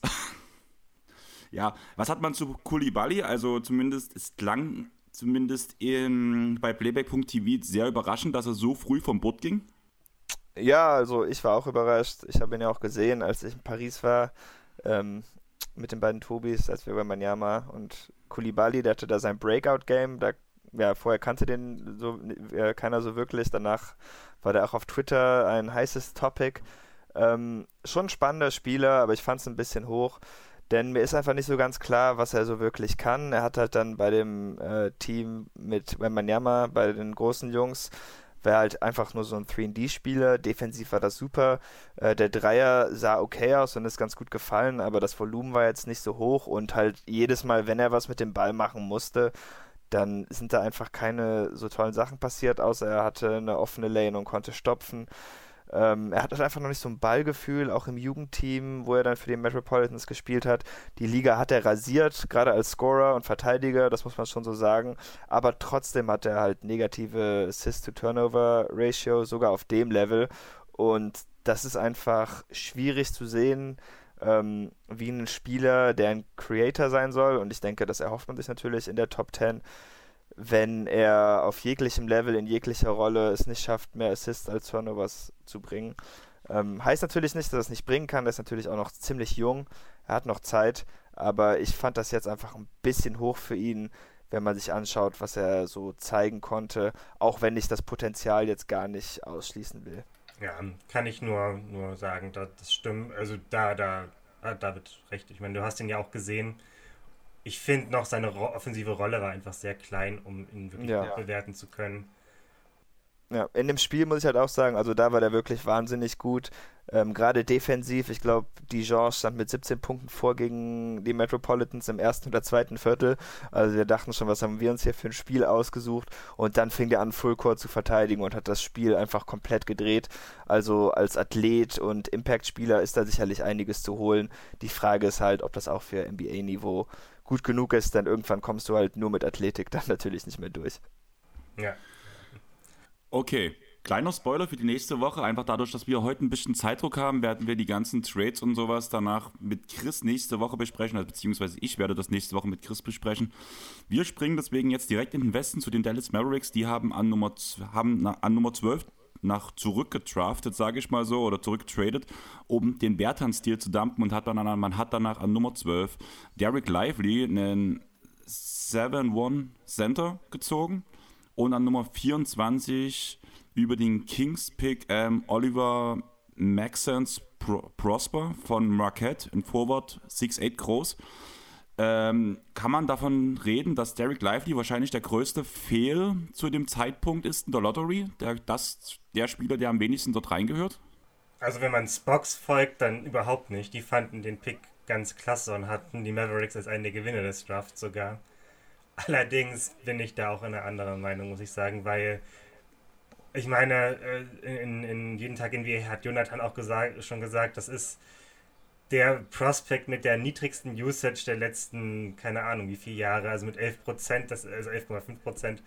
Das ist einfach so eine geringe offensive Rolle, die der, die Lively hatte. Ich habe keine Ahnung, was der in der NBA machen soll, offensiv. Der, der Wurf fällt nicht. Er kann höchstens mal stopfen oder mal so einen, also den Lobpass fangen und, und dann reinstopfen. Also ich habe einfach keine Ahnung, was er offensiv machen soll. Defensiv ist er natürlich echt cool. Da gefällt mir der Fit auch ganz gut, weil die anderen Center in Dallas sind ja jetzt defensiv nicht so gut mit McGee. Also Kleber als Mobile Center wäre natürlich irgendwie ganz, ganz cool, ist auch gut defensiv, aber ja, Lively bietet da schon deutlich mehr als Rim Protector und Shot Blocker, aber keine Ahnung, was der offensiv machen soll, deswegen absoluter Reach, meiner Meinung nach. Ähm, Chris hat bei Lively einen Tyson Chandler-Vergleich gebracht. Ja, passt in vielerlei Hinsichten. Der sollte ja auch anscheinend Dreier werfen können, nachdem er irgendwie in einem Workout ganz viele Dreier geballert hat. Ähm, das ist bei Lively auch der Fall, denn im College hat er es halt einfach nicht gemacht. Wenn das kommt, wäre es natürlich spannender, aber ist halt ne, irgendwie so ein bisschen für mich die gleiche Situation wie Koulibaly, nur dass er halt noch weniger NBA-Skills so gezeigt hat und ist natürlich gerade basketballphilosophisch so die Frage, ob man so Center-Typen so hoch schon draften will. Ähm, Andererseits muss man die Mavs auch ein bisschen loben, würde ich sagen, einfach so von der Traderei, die sie gemacht haben, was für Wert sie da rausgekitzelt haben. Äh, wenn mir die Picks jetzt nicht so missfallen würden, dann würde ich sagen, das war eine gute Draftnacht. Aber ähm, ja, ich bin da leider auch eher kritisch. Ähm, eine Frage noch. Ähm, bei ESPN haben Sie ja davon geredet, dass Lively als überdurchschnittlicher Passer für seine Position gilt. Das wäre ja auf jeden Fall ein Skill, den Tyson Chandler nicht hatte. Kann sein. Also so im Short Roll macht er mal richtige Entscheidungen. Ähm, er überstrapaziert sein Skillset auch nicht. Ich denke, das ist ganz gut. Also ähm, in der Hinsicht vermutlich weniger frustrierend als JaVale McGee es zeitweise sein konnte. Aber die Frage ist halt, äh, was ist sein Skillset denn nicht überstrapazieren, heißt halt auch eine 12% Usage haben und ein bisschen mehr strapazieren können sollte man vermutlich schon. Ja, Ach, der Wurf, äh, 15% Dreier hat er, 15,4% Dreier hat er jetzt diese Saison getroffen. Das ist einfach wirklich nicht viel. Und ja, keine Ahnung. Also bei mir steht auch nicht 12%, sondern nur 11,5% Usage, also nochmal weniger, aber gut, das ist ja nicht, nicht großer Unterschied, muss man sagen. Ja.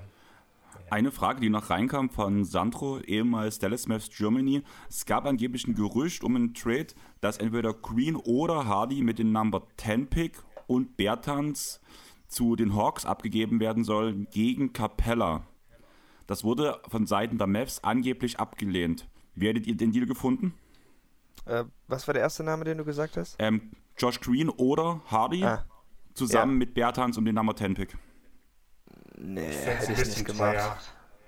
ja, also Capella, genau, Capella wird ja auch eher schlechter so die letzten Jahre, ist auch immer wieder angeschlagen. Ja, man muss natürlich mit einberechnen, dass man den Bertans Vertrag losgeworden wäre, was natürlich auch was kostet, aber dafür äh, ja, nee, gefällt mir nicht. Also dann, dann finde ich es dann doch besser auf einen äh, Big Rookie zu gambeln, der dann vielleicht mal besser sein könnte als Capella oder so, ähnlich gut wie Capella, ohne dass man dann einen seiner zwei oder so brauchbaren Flügel auch noch wegschickt. Naja, Maxence Prosper finde ich eigentlich gar nicht so schlecht, muss ich sagen, als, als Pick. Auch wenn er ein bisschen overdrafted ist, aber der hat schon gute Skills neben Luca. Also der ist hauptsächlich ein Offball-Spieler, der Wurf ist noch, zwar noch ein bisschen shaky, aber der hat ihn echt gut getroffen diese Saison, also mit 34 Prozent.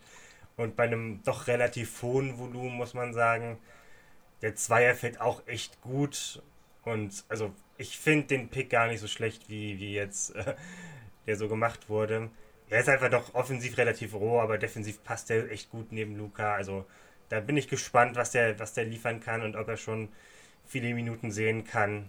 Das, aber der Pick gefällt mir tatsächlich, muss ich sagen.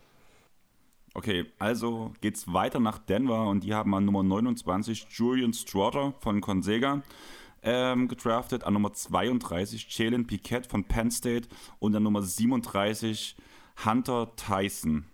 Ja, zwei Guards, ein Forward und ja, bringen die die Nuggets direkt weiter oder eher nicht? Man muss ja sagen, als aktueller Champion. Man hat einen tiefen Kader. Der einzige, der wahrscheinlich rausgeht, ist Bruce Brown. Eigentlich sehe ich gar keinen Rookie so wirklich dort Fuß fassen. Allerdings hat man ja auch schon gezeigt, dass man ein gutes Händchen beim Picken hat über die letzten Jahre, was wir ja auch in der letzten Folge nochmal herausgestellt haben. Und gerade Christian Brown war ja auch ein Rookie, hat direkt mithelfen können. Gibt es einen Spieler von den dreien, der direkt weiterhelfen kann? Ja, derjenige, der seine Würfe trifft. ich weiß nicht, ob man das jetzt schon so äh, prognostizieren kann, aber im Grunde ist das ja alles so der gleiche Spielertyp, einfach Dreier hochjagen können, guter Cutter sein und ähm, wer auch immer am fertigsten aussieht, da könnte ich mir vorstellen, dass er dem Team auch direkt weiterhelfen kann. Ich muss aber sagen, diese ganze Christian Brown-Geschichte geht mir ein bisschen auf die Nerven. Nicht, dass er nicht gut war für Denver, aber was, der hat irgendwie fünf Punkte pro Spiel gemacht in den Playoffs. Die brauchte Denver sicherlich und hat ihn ja auch in den Finals ein Spiel gewonnen, aber äh, ich finde es ein bisschen übertrieben inzwischen, wie wir über Christian Brown reden, als ob er jetzt irgendwie so der Difference Maker war bei dem Championship Run. Wenn er einfach halt ja, war ein solider neunter Mann, kann man brauchen, aber ja, come on. Ja, für mich war halt die Überraschung von dem, was ich erwartet habe vor der, vor der Saison, auch vor den Playoffs, muss ich sagen, zu dem, was ich am Ende gekriegt habe. Das ist halt für mich der Punkt, warum ich überrascht war. Das ist das, warum ich positiv von ihm rede. Ja, nee, du darfst ruhig positiv von ihm reden. Das würde ich auch tun. Ich meinte jetzt auch nicht dich spezifisch, aber ähm, so teilweise, alle Teams wollen den nächsten Christian Brown. Und denkst mir, okay, wirklich, alle Teams wollen jetzt fünf Punkte in den Playoffs. ich habe, ja, ja, keine Ahnung, verstehe ich, versteh ich nicht so ganz. Es waren übrigens nur 3,2. Ich habe gerade mal nachgeschaut. 3,2 Punkte pro Spiel in 13 Minuten pro Spiel. Ja, ich bin auch da etwas. Also, er hat äh, eben eine Bankrolle, muss man eben einfach sagen. Und hat zwar der konstant liefern können, aber ja, hat auch einfach dieses Jahr gepasst, muss man sagen, für, für die Nuggets. Und da hat Brown eben eine gute Rolle abgeliefert. Allerdings, also, also alle die, die drei Spieler jetzt mit Strother, Pickett und Tyson, das sind alles, äh, wie auch David schon gesagt hat, alles gute Dreierschützen, liefern defensiv okay ab. Also ich bin tatsächlich bei Strother am positivsten, weil ich ihn letzte Saison schon viel neben dem Chat Holmgren gesehen habe. Und da hat er mir echt gut gefallen. Ist auch noch der jüngste von den dreien, weil er auch erst nur drei Jahre im College war und nicht fünf wie die anderen beiden. ja, deswegen, ich weiß, sie hat wahrscheinlich noch die höchste Upside und da kann was draus werden, aber ja.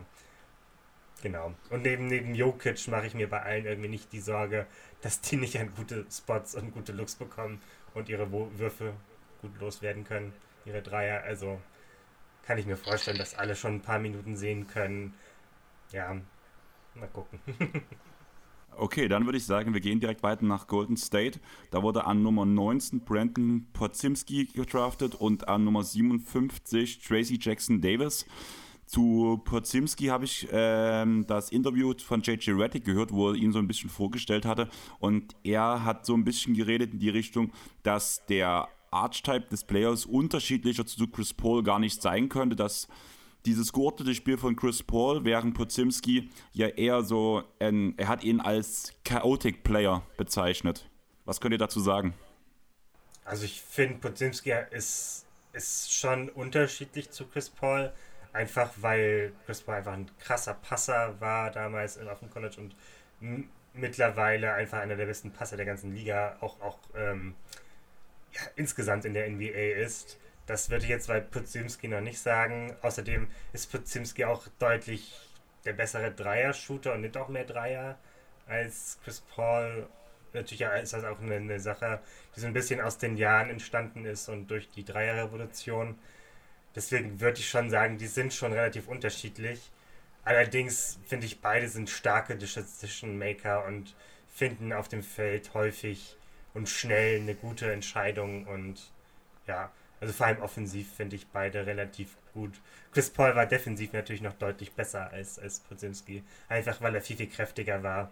Zwar kleiner, aber deutlich kräftiger und konnte dann auch gut gegen, gegen ähm, andere Guards ähm, dagegenhalten, während Podzinski da dann noch eher sehr schmal ist und sehr schmächtig und vermutlich da häufig Blowbys und äh, kassiert, würde ich sagen. Aber beim Feel Feel for the Game würde ich schon sagen, dass da ist Chris Paul natürlich deutlich besser, einfach weil er schon die Erfahrung hatte, aber da würde ich Puzinski auch sagen, das ist eine seiner großen Stärken, dass er ein starkes Feel for the Game hat und weiß, was er tun muss auf dem Feld.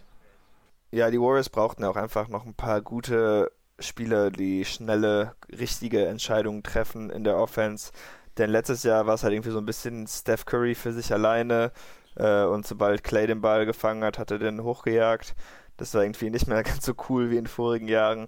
Und jetzt noch irgendwie jemand reinzubringen, äh, der sich auch mehr als Jordan Poole zum Beispiel einfach die Zeit nimmt, die Offense vernünftig zu laufen, finde ich ganz gut.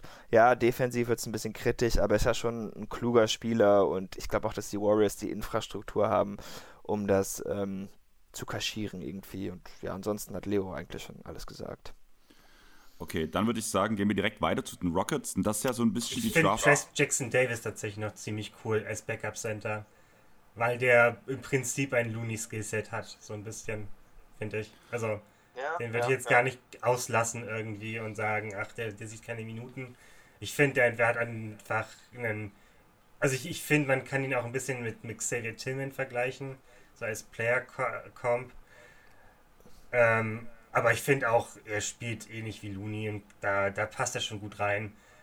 Und deswegen finde ich den Pick auch echt stark. Und dass die, die Warriors gesagt haben, sie traden noch irgendwie auf 57, war ja auch ein Trade, den die Warriors da gemacht haben. Also ich muss sagen, die, die Warriors haben auch einen, also mit die Bestnote bekommen. Also ich habe versucht, alle Drafts irgendwie noch zu bewerten mit, mit einer Note und dann eine kurze Begründung zu schreiben.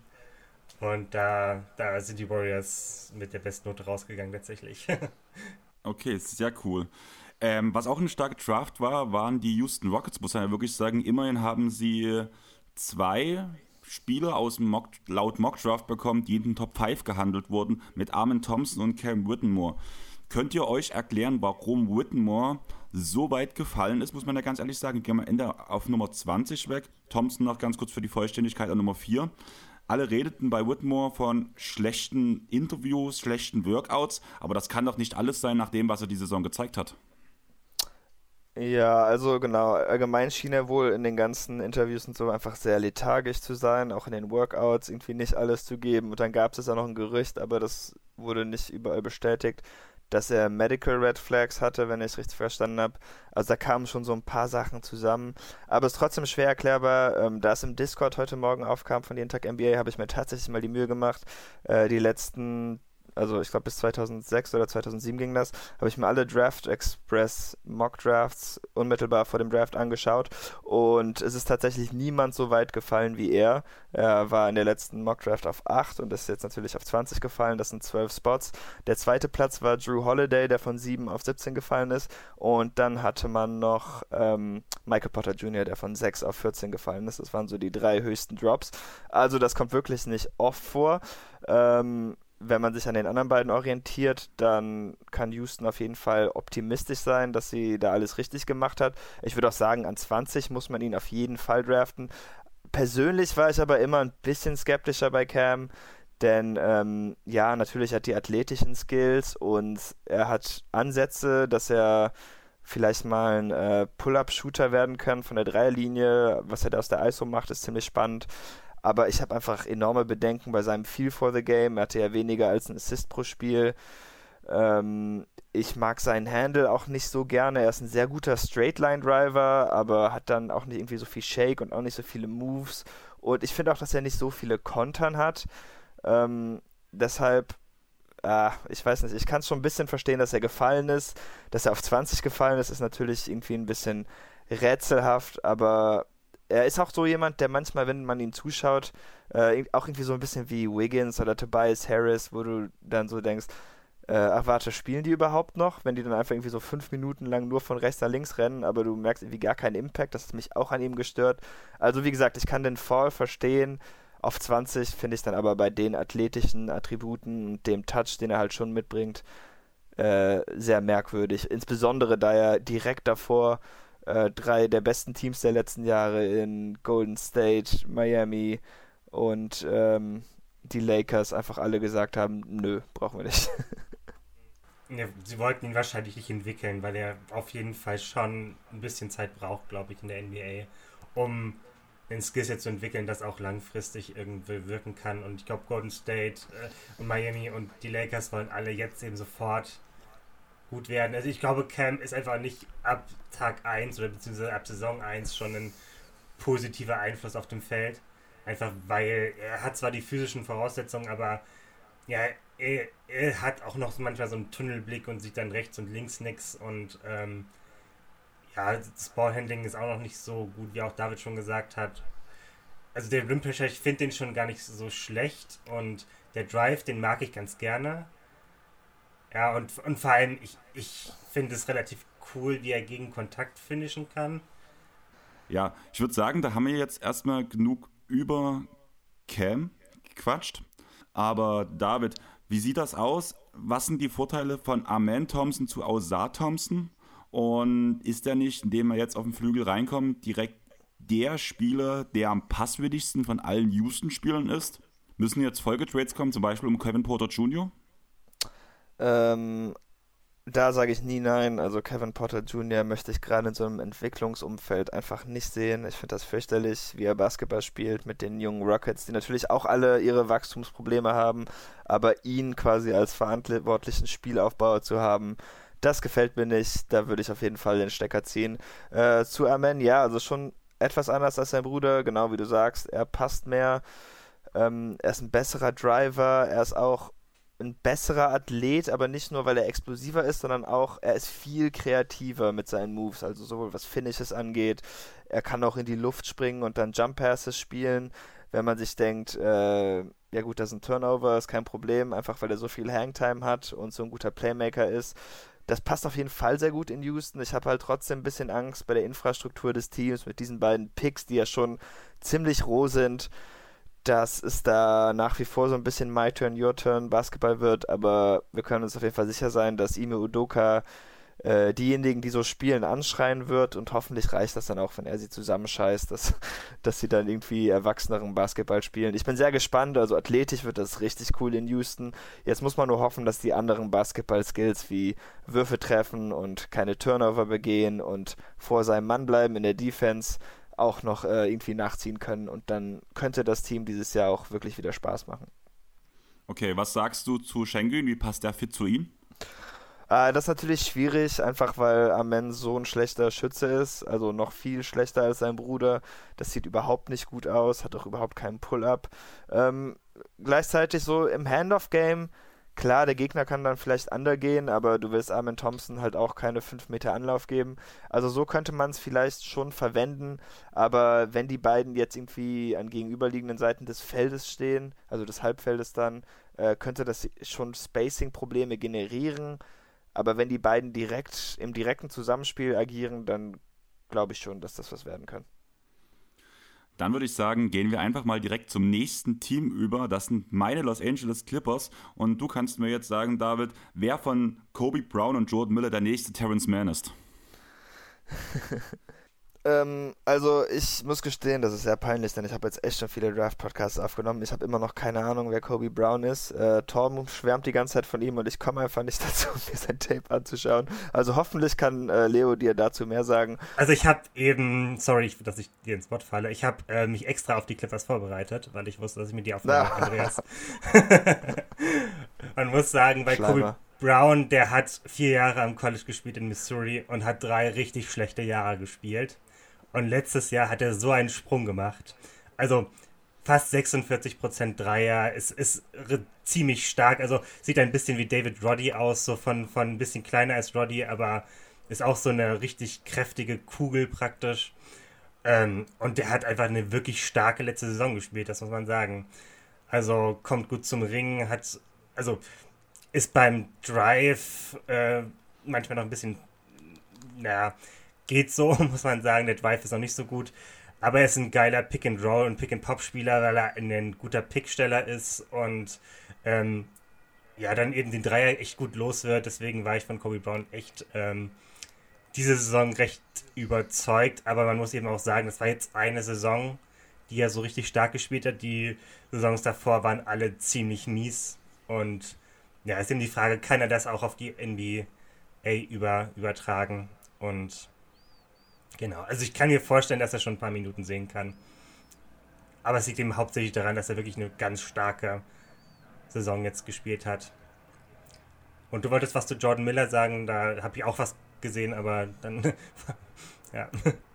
David. Genau, der hat ja einen recht tiefen Tournament-Run, hat auch seine ja, Dreier nicht ganz so gut getroffen bei 35 Prozent, aber ist auch schon ein älterer Spieler, solider Verteidiger und das ist halt auch einfach so ein Typ, wo du denkst, ja gut, der weiß, wie man Winning Basketball spielt. Hat jetzt einfach nicht das höchste Ceiling, weil er schon was älter ist und äh, jetzt auch nicht super groß mit 6'5, aber hat eine 6'11 Wingspan, damit kann man auf jeden Fall arbeiten. Äh, solide Turnover, Assist-to-Turnover-Ratio, das ist auch brauchbar und ja, agiert halt so ein bisschen in untergeordneter Rolle. Also für ein Team wie die Clippers, das halt Rollenspieler braucht, so spät in der Draft jemanden, der gezeigt hat, dass er äh, guten Basketball spielen kann, zu ziehen, finde ich wirklich solide und gefällt mir ganz gut für die Clippers. Das heißt, ich brauche demnächst ein neues Trikot. Zwei neue Trikots. Vielleicht, also ja. bei Brown würde ich erst erwarten, ob er den Sprung beweisen kann. bei Miller, also ich finde, Miller ist zu ausrechenbar aus dem offensiv. Ich meine, er ist nicht umsonst an 48 gedraftet worden. Klar. Das, äh, gut, auch fünf Jahre im College war natürlich, dadurch ist er sehr erfahren. Aber er geht immer über links. Also, beziehungsweise, was habe ich aufgeschrieben? Ähm Genau, er geht immer über links. Immer. Er hat praktisch die, die rechte Hand ist nicht so, so gut zum Abschluss, deswegen der Drive ist immer über links und dadurch ist er sehr ausrechenbar und eindimensional offensiv. Ja, deswegen bin ich von ihm nicht ganz so überzeugt. Er ist wahrscheinlich jetzt schon das, also das, das Ceiling ist jetzt nicht mehr ganz so hoch. Deswegen, ich denke, er ist jetzt schon das, was er ist. Aber ich mag vor allem, wie ruhig er auf dem Feld ist und wie abgeklärt und dass er genau weiß, was er kann. Und ja, das sind wahrscheinlich beides eher Komplementärspieler. Also die, die zu PG und Kawhi irgendwie und Westbrook mit dabei sind. Deswegen, ich denke, dass beide tatsächlich schon Minuten sehen können. Deswegen hol dir vielleicht ein, ein Brown-Trikot irgendwann. Ich kann mir vorstellen, dass der wirklich ein geiler Pick-and-Roll und Pick-and-Pop-Spieler wird. Wenn es Personen gibt, die das mit ihm machen wollen. Ja, dafür bräuchte man erstmal den Floor General, mal gucken, was da noch passiert. Aber ich würde sagen, wir gehen direkt weiter zu den Lakers. Die haben an Nummer 17 Jalen Hutchefinho gedraftet von Indiana, ein Guard 6'4 groß und dann Nummer, Nummer 40 ähm, über den Denver-Pick, glaube Maxwell Lewis von Pepperdine, ein Forward. Nur knapp größer als Chifinho. Was könnt ihr mir über die beiden sagen? Der Chiffino Pick hat mich überrascht. Ich bin ein relativ großer Fan von ihm eigentlich gewesen, weil ich finde, er hat so alle Tools, um ein guter Basketballspieler zu sein. Aber ja, der Wurf fällt halt noch nicht so wirklich. Er ist als Playmaker, finde ich ihn ganz cool, aber alles andere ist einfach noch unfassbar roh. Und ich verstehe einfach nicht, warum die Lakers an dieser Stelle so einen Spieler draften wollen. Klar, man draftet mehr für die Zukunft als fürs Jetzt, aber ja, sie haben ja jetzt eigentlich jetzt ihr Titelfenster und ich kann mir nur schwer vorstellen, dass er da gut reinpasst. Ähm, neben LeBron willst du eigentlich eher Shooter haben oder 3D-Spieler. Ähm, defensiv ist er auch nicht unbedingt schlecht, also das kann schon passen. Aber gerade als Off-Ball-Shooter traue ich ihm eigentlich im Moment überhaupt nicht. Er kann mal heiß laufen. Ähm, aber ja, wie gesagt, ich glaube, er ist einfach ein bisschen zu roh für die jetzige Situation der Lakers und ich bin mal gespannt, wie sie ihn entwickeln. Gleichzeitig muss man natürlich sagen, die Lakers Front Office, so viel man sie für Trades und sonstiges äh, kritisieren kann die letzten Jahre, gedraftet haben sie ja eigentlich immer gut. Also ich bin jetzt wirklich mal gespannt, was aus diesem Pick wird. Ja, kann ich nur zustimmen. Ich, ich finde, er ist ein geiler Midrange-Shooter und ein guter Pick-and-Roll-Playmaker. Aber ja, offensiv ansonsten noch relativ roh, das stimmt. Ich finde den Fall On-Ball in der Defense sehr gut, muss ich sagen. Da gefällt er mir richtig gut. Habt ihr noch was zu Maxwell Lewis oder? Ähm, ja, ist halt einfach athletischer 6'6 Wing.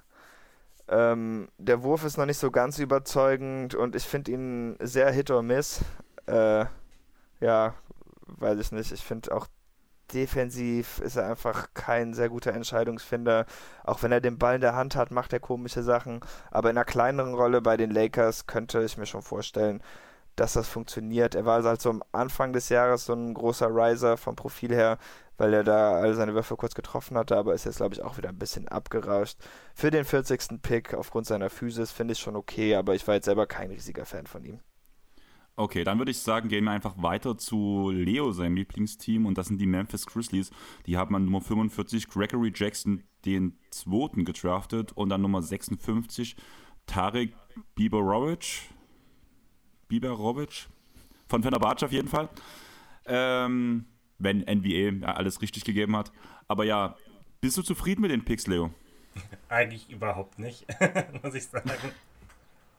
Weil, also Bivarovic wird gestasht, das ist schon klar. Über den muss man gar nicht so, so sprechen. Das war auch der einzige Pick, wo ich kein einziges Minute Tape gesehen habe vor gestern, muss ich sagen. Aber der, da, das ist, glaube ich, der wird kaum in die NBA mal rüberkommen. Bei Gigi Jackson, ja, es, das ist eben eine richtig schlechte College-Saison gewesen jetzt und man hat gemerkt, dass er einfach die, nicht die Motivation hatte, irgendwas zu tun da. Der hat wahnsinnig viel On-Ball gemacht, hat mit die höchste Usage aus, von, von allen Spielern gehabt, mit 31 Prozent. Aber das war so ineffizient und so roh und keine Ahnung. Der hat sicherlich eine hohe Upside, aber ich sehe nicht, wie er in dem Team mit den Ambitionen, die die Grizzlies haben, jetzt schon Minuten sehen soll. Deswegen, ja, ich glaube eher, dass das der ähm, ja, Trade mit für Smart wahrscheinlich mehr ausmacht als jetzt genau der, der Pick von Gigi Jackson. Also keine Ahnung, der geht wahrscheinlich erst in die G-League, bin ich ziemlich sicher. Deswegen der Draft war absolute Grütze von den von den Grizzlies. Sorry an alle Grizzlies-Fans, aber ja, macht sie auf jeden Fall nicht wirklich besser. Gibt keine Steals wie Kenny Lofton Jr. oder die sie in den letzten Jahren geholt haben. Möchtest du was ergänzen, David, oder wollen wir zu Minnesota Timberwolves übergehen? Ja, also ich finde die Wette auf Gigi nicht ganz so schlecht, weil er schon eindeutig Talent hat, aber ist auf jeden Fall ein Langzeitprojekt und für dieses Jahr wird es, denke ich, keine Rolle spielen. Ähm, ja, ne, hat, war vollständig. Okay, dann würde ich sagen, gehen wir weiter zu den Timberwolves. Die haben an Nummer 33 Leonard Miller von Chili gekneigt gepostet, äh, gepostet, gedraftet. Die haben wahrscheinlich mittlerweile auch schon ein Bild gepostet mit ihm im Minnesota-Trikot, würde ich sagen. Aber ähm, an Nummer 53 ging Jalen Clark von UCLA, ebenfalls den Timberwolves, ähm, ein 6'5 Guard. Ähm, Leonard Miller ist ein Forward, 6'10 groß. Leonard Miller hat doch ein bisschen Aufmerksamkeit auch in der G-League Knight-Saison auf sich gezogen, oder? Zumindest ist er mir als Spieler öfters untergekommen. Ja, ich mag ihn nicht wirklich. Also, ich hatte ihn schon als Erstrunden-Prospect, das heißt, da, wo die Wolves ihn gezogen haben, Leonard Miller war ganz okay. Aber ich war enttäuscht, weil ich hatte ihn letztes Jahr in meiner Lottery, bevor er sich aus der Draft zurückgezogen hat, weil ich halt einfach dachte, das ist ein Wing, ein riesiger Wing. Und ich fand einfach jetzt so in der G-League-Saison, die Ball-Skills sind nicht ganz da gewesen, wo sie sind. Klar, für einen Big waren die immer noch gut, aber ich glaube nicht gut genug, dass er das in der NBA anbringen kann. Der Wurf fiel nicht super gut und sieht halt auch hässlich aus, ist nicht so kaputt. Also er ist nicht so wenig Erfolg, dass man nicht mit rechnen könnte, dass es kommt, aber ich fand es nicht wirklich überzeugend und deshalb habe ich ihn ein bisschen abrutschen lassen. Ähm, neben Jaden McDaniels, glaube ich, wird er ganz spannend, weil das ja so ein bisschen ähnlicher Spielertyp ist. Nur Leonard Miller ist halt viel roher. Also das könnte defensiv schon irgendwie eine Wucht werden und äh, Defense können die Wolves auf jeden Fall gebrauchen, solange sie noch keinen Anthony Towns haben. Aber ansonsten, ja, ich war jetzt nicht so begeistert von seiner Zeit bei Ignite und man muss halt auch sagen, er hatte seine beste Zeit in der Saison, als äh, Scoot halt nicht mehr spielte der irgendwie so der Main-Ballhändler war und als auch eigentlich allgemein keine NBA-Spieler mehr in der G-League spielen. Denn der letzte Monat in der G-League ist halt eigentlich ein Witz, weil alle guten Spieler dann zu den Playoff-Teams gehen oder aussetzen oder ja, wie auch immer. Also hm, schon ein interessantes Prospect, aber leider nicht so spannend, wie ich es mir letztes Jahr oft hatte. Ja, ich, ich finde, seine Athletik wirkt sehr funktional und er ist ein guter Slasher und ein starker Finisher. Der Drive ist okay, er kann ganz, also er zieht kaum Fouls beim Drive allerdings und ich weiß nicht, ich bin etwas skeptischer geworden in den letzten Monaten. Ich mochte ihn anfangs sehr gerne, genauso wie David. Ähm, ja, ich, keine Ahnung, er ist einfach noch ein sehr hohes Prospect, obwohl ich, ich mag den Fit neben Towns, weil der beste Shooter ist Miller nicht, ähm, kann aber wahrscheinlich dann sehr gut als, als Slasher und Cutter irgendwie agieren neben Towns und kann dann bedient werden. Weiß noch nicht ganz genau, wie das dann, welche Rolle er da finden kann, aber ich denke, ja, er ist einfach noch sehr roh. Vielleicht sieht er auch erstmal noch ein paar Minuten in der G-League und darf sich da dann noch verbessern.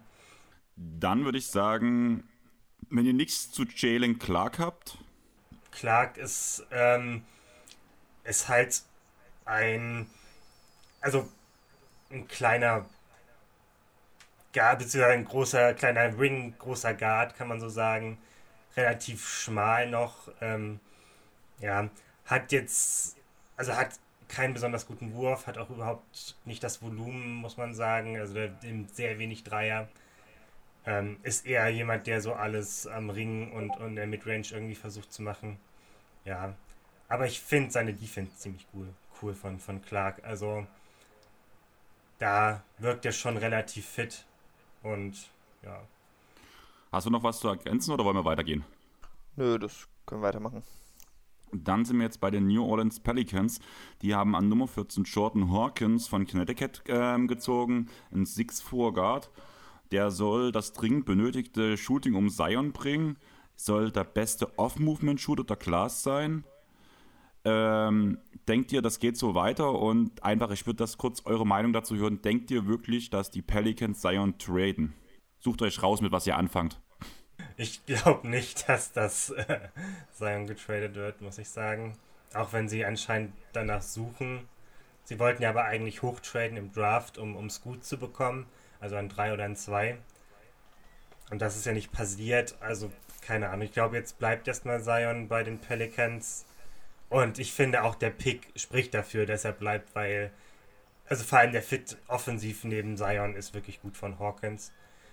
Weil Zion den Rim Pressure ausübt und äh, Hawkins dann eben der äh, Off-Shooter ist, der dann bedient wird und er ist einfach ein starker Catch-and-Shoot-Schütze, muss man sagen. Also relocated sich auch immer wieder. Äh, Off-Ball-Movement ist auch echt, echt gut, muss ich sagen. Ja, ich finde, das ist vor allem offensiv ein richtig guter Fit. Defensiv, finde ich, ist Hawkins noch zu, zu dünn und zu, zu schmächtig. Da kann er noch sehr leicht weggeschoben werden.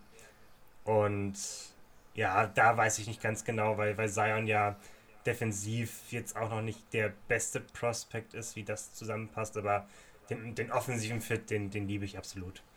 Und vor allem mit Trey Murphy zusammen, die können sich da die Minuten irgendwie auf Wing, auf klein, also zwei oder drei dann teilen. David, hast du was? Ja, also ich würde Zion auf jeden Fall nicht traden. Ich glaube auch, dass der Moment jetzt verstrichen ist, hoffe ich zumindest. Aber so wie der Kader im Moment steht, ist das schon halt ihre beste Wette, um einen tiefen Playoff-Run zu machen, denke ich, einfach an Zion festzuhalten, weil wenn fit ist, einfach eine unglaubliche Wucht. Auch wenn ich natürlich verstehen kann, dass jetzt nach vier Jahren das Team so langsam halt keinen Bock mehr auf das ganze Getue hat. Auch irgendwie menschlich nachvollziehbar. Aber ja, ich, ich hoffe nicht, dass sie es tun. Äh, Jordan Hawkins finde ich auch einfach einen guten Pick, passt gut. Könnte auch einfach was mehr Dynamik in die sehr statische Offense der Pelicans reinbringen. Ja, defensiv, ich, ich weiß, also ich finde, da ist schon irgendwas da. Ähm, aber er ist halt ziemlich dünn. Der Vorteil ist natürlich, dass New Orleans, wenn nicht gerade CJ McCollum auf dem Platz steht, eigentlich genug Brocken hat, die sie da irgendwie neben ihn packen könnten, dass man das irgendwie verkraften kann. Von daher gefällt mir der Pick auch und ist das auf jeden Fall ein Spielertyp, mit dem sie da arbeiten können. Okay. Die Thunder haben an Position 10 Cason Wallace gedraftet und an Nummer 50 Keontae Jones. Könnte Wallace vom Prinzip her dort zum Problem werden und seine Minuten wegnehmen. Immerhin ist ja diese ähm, Rim Pressure, die Wallace mitbringt, vor allem im Vergleich zu dort schon wesentlich höher und am, am Rim finisht halt auch Wallace noch sehr hochprozentig, wo ja dort letzte Saison vor allem der einer der schlechtesten Spieler der Liga war. Bringt Wallace zumindest ein bisschen Defense mit, um das wirklich dort aus der Rotation vielleicht oder dass er aktives Trade-Material werden könnte? Ja, vielleicht so. Ich würde es aber nicht überstürzen. Äh, Torben hatte gestern im Podcast auch schon gesagt, dass Ludor sich verpissen soll oder so. Ich weiß nicht mehr genau, was er gesagt hatte. Ähm, ich, ich bin ja tendenziell eher was langsamer mit Rookies, also man kann ihn ruhig vorsichtig heranführen, dass er erstmal eine Bankrolle kriegt und wenn er sich darin bewährt, dann kann man Dor ja immer noch weiter traden. Aber ich finde seinen Fit richtig cool. Also die Thunder sind halt am besten, wenn sie vier oder fünf Spieler auf den Platz stellen, die alle werfen und Closeouts attackieren können. Und da passt er auf jeden Fall rein. Das macht die Offense nochmal dynamischer, äh, bringt die gegnerische Defense noch mehr in Rotation. Und ich glaube auch, dass er da sofort helfen können wird. Ich war jetzt nicht so ein großer Fan wie Torben selber. Der hat ihn natürlich irgendwie als Top 5 Pick. Aber ähm, er hat defensiv die nötigen Tools. Offensiv hat er schon einen spannenden Wurf, hat ein gutes Finishing-Paket, auch wenn er vielleicht noch ein bisschen zu dürr ist am Korb. Das wird sich noch zeigen müssen. Aber ja, mag ich wirklich sehr gerne für die Thunder. Auch wenn sie natürlich den wirklich fürchterlichen Bertans-Vertrag geschluckt haben dafür. Aber hey, so gut wie, ähm, ach, jetzt habe ich den Namen vergessen. Wie heißt er noch hier letztes Jahr bei den Sixers? Äh, nee, nee, nee, nee, der ist ja jetzt, nee, der jetzt bei den, der Shooter von den Sixers, der jetzt bei den Thunder ist, warum fällt mir das nicht mehr ein? Ähm, der, eins der, Be Eins der besten Net-Ratings. Nein, nein, der ist ja jetzt bei den Thunder, ist nicht mehr bei den Sixers. Ach, Moment, Moment, Moment. Das ist wirklich schlimm, dass ich das vergessen habe und auch schlimm, dass ihr mir nicht helfen könnt. Ich liebe tatsächlich äh, den Fit von, von Kaysen neben Shay. Also Gidges Alexander. Das ist wirklich einfach echt cool, weil Wallace ist wahrscheinlich. Isaiah Joe. Isaiah Joe, ach, okay, gut. Okay. Genau. Ähm, auf jeden Fall, hier Mark Dagnold hat gezeigt, dass er auch hyperspezifische Rollenspieler in gute Rollen bringen kann. Vielleicht schafft er das ja auch noch mit Bertans, wenn der noch ein bisschen bei den Thunder verweilen muss.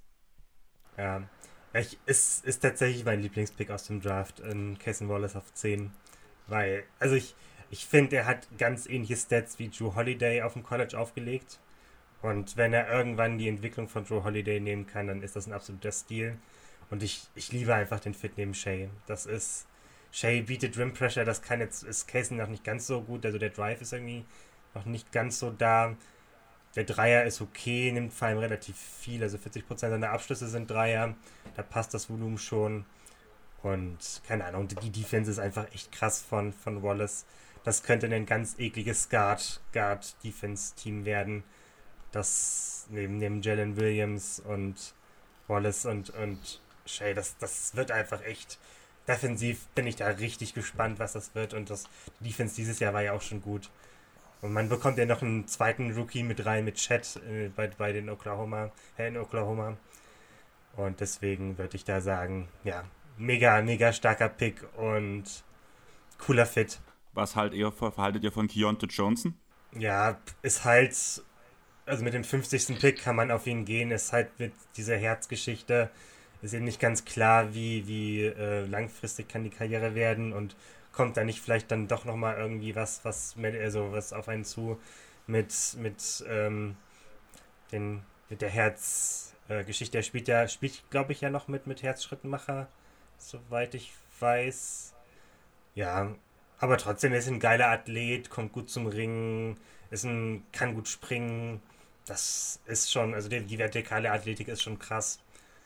Und ja, ist halt ein, ein Pick, der ganz nett ist auf 50, aber ich weiß jetzt auch nicht ganz genau, wie viele Minuten er sehen kann und wie langfristig oder kurzfristig seine Rolle ist, vor allem eben mit den mit, äh, Medical ähm, Issues, also mit den Sorgen, die man da um seine Gesundheit hat. Dadurch, dass er ja mal auf dem Court umgekippt ist und einen Herzinfarkt hatte. Ja, also die Herzsache kann ich natürlich nicht einschätzen und ist abschreckend, aber rein als Spieler hatte ich ihn als First-Round-Prospect, auch wenn er schon was älter ist, denn ich finde, er ähm, hat einen guten Drive, wie gesagt, ist wahnsinnig athletisch, vielleicht einer der besten Athleten der Klasse und ist jetzt auch, hat jetzt auch keinen Tunnelblick in seinen Drives, er kann auch mal einen Pass spielen, der Wurf ist auch für einen Spieler, der so athletisch ist, ganz solide. Also gerade auch für OKC-System finde ich ihn ziemlich cool. Aber ja, wie gesagt, man hat halt diesen Herzfaktor der, und den Altersfaktor, der Teams wahrscheinlich ein bisschen abgeschreckt hat. Aber wenn das äh, jetzt kein Problem sein sollte, dann ist das wirklich ein Zugewinn für die Thunder, denke ich. Okay, dann würde ich sagen, wir gehen einfach mal weiter direkt zu den Phoenix Suns. Ich glaube, da können wir es kurz machen. Außer ihr sagt, dieser Spieler kann Tiefe geben. An Nummer 52 wurde Tumani Kamara von Dayton gedraftet, ein Forward 6'8 groß. Ist vom Prinzip her die Position zumindest, die bei den Suns noch gestopft werden muss. Aber kann er wirklich direkt Impact bringen in diesem Team? Ja, ist ein ganz guter. Also, also der, der Drive, den finde ich ganz gut von Kamara. Allerdings, also ist neben, neben Beal, Booker und Durant, die alle irgendwie eher so Midrange-Shooter sind und irgendwie nicht ganz zum Ring durchgehen, finde ich den Fit gar nicht so schlecht, aber er ist einfach noch sehr roh und deswegen glaube ich, er wird noch nicht so viele Minuten sehen. Vielleicht ein paar Minuten in der Garbage Time, aber Gut, ist natürlich perspektivisch, ist, glaube ich, das falsche Wort für die Suns, muss man sagen. Aber ja. ja. Ich wollte auch, wollt auch gerade sagen, bei den Spielern, die die noch haben, muss er vielleicht auch schon vor der Garbage Time ran. So viel Tiefe ist da jetzt nicht. Ähm, ja, also spannender Verteidiger, aber an sich muss ich halt Leo schon zustimmen, er ist sehr roh ich kann mir nicht vorstellen, dass es dieses Jahr schon was wird. Aber hey, ich meine, Offense müssten die Suns eigentlich fast aus dem Ärmel schütteln können mit ihrer Star Power da. Dann kann er vielleicht auch sogar der fünfte Mann sein, wenn er einfach vor seinem Gegenspieler bleiben kann. Wenn du schon das Thema Star Power ansprichst, würde ich direkt weiter zum nächsten Team springen, weil da wurde an Nummer 3 Scoot Henderson von G League Ignite gedraftet. An Nummer 23 Chris Murray, der kleine, äh, der große Bruder, ist das von Keegan Murray oder der Zwillingsbruder, oder? Zwilling. Zwilling. Zwillinge. Okay. Und am, an Nummer 43 Ryan Rupert. Ja, meine Fragen, wir müssen eindeutig über Scoot reden. Wie gesagt, wir haben schon drüber geredet, dass eigentlich die Hornets ihn hätten schon draften können. Wäre der Teamfit danach bei den Hornets wahrscheinlich sogar besser gewesen als jetzt neben Lillard oder Simons. Sollte man jetzt Lillard traden, sollte man Simons und Nurkic traden, um irgendwie ein, Pack, ein Team zusammenzustellen, wo man Lillard nochmal in eine gute Position bringt, einen Run zu starten? Oder ist Scoot auch noch gar nicht ready dafür, um in den Playoffs wirklich den äh, Blazers helfen zu können, wenn man bis dahin überhaupt kommt? Ja, also ich finde einfach, man muss was machen. Mir ist ziemlich egal was. Entweder man tradet ein bisschen der Jugend und macht das Team für Lillard besser oder man tradet Lillard und fängt von vorne an.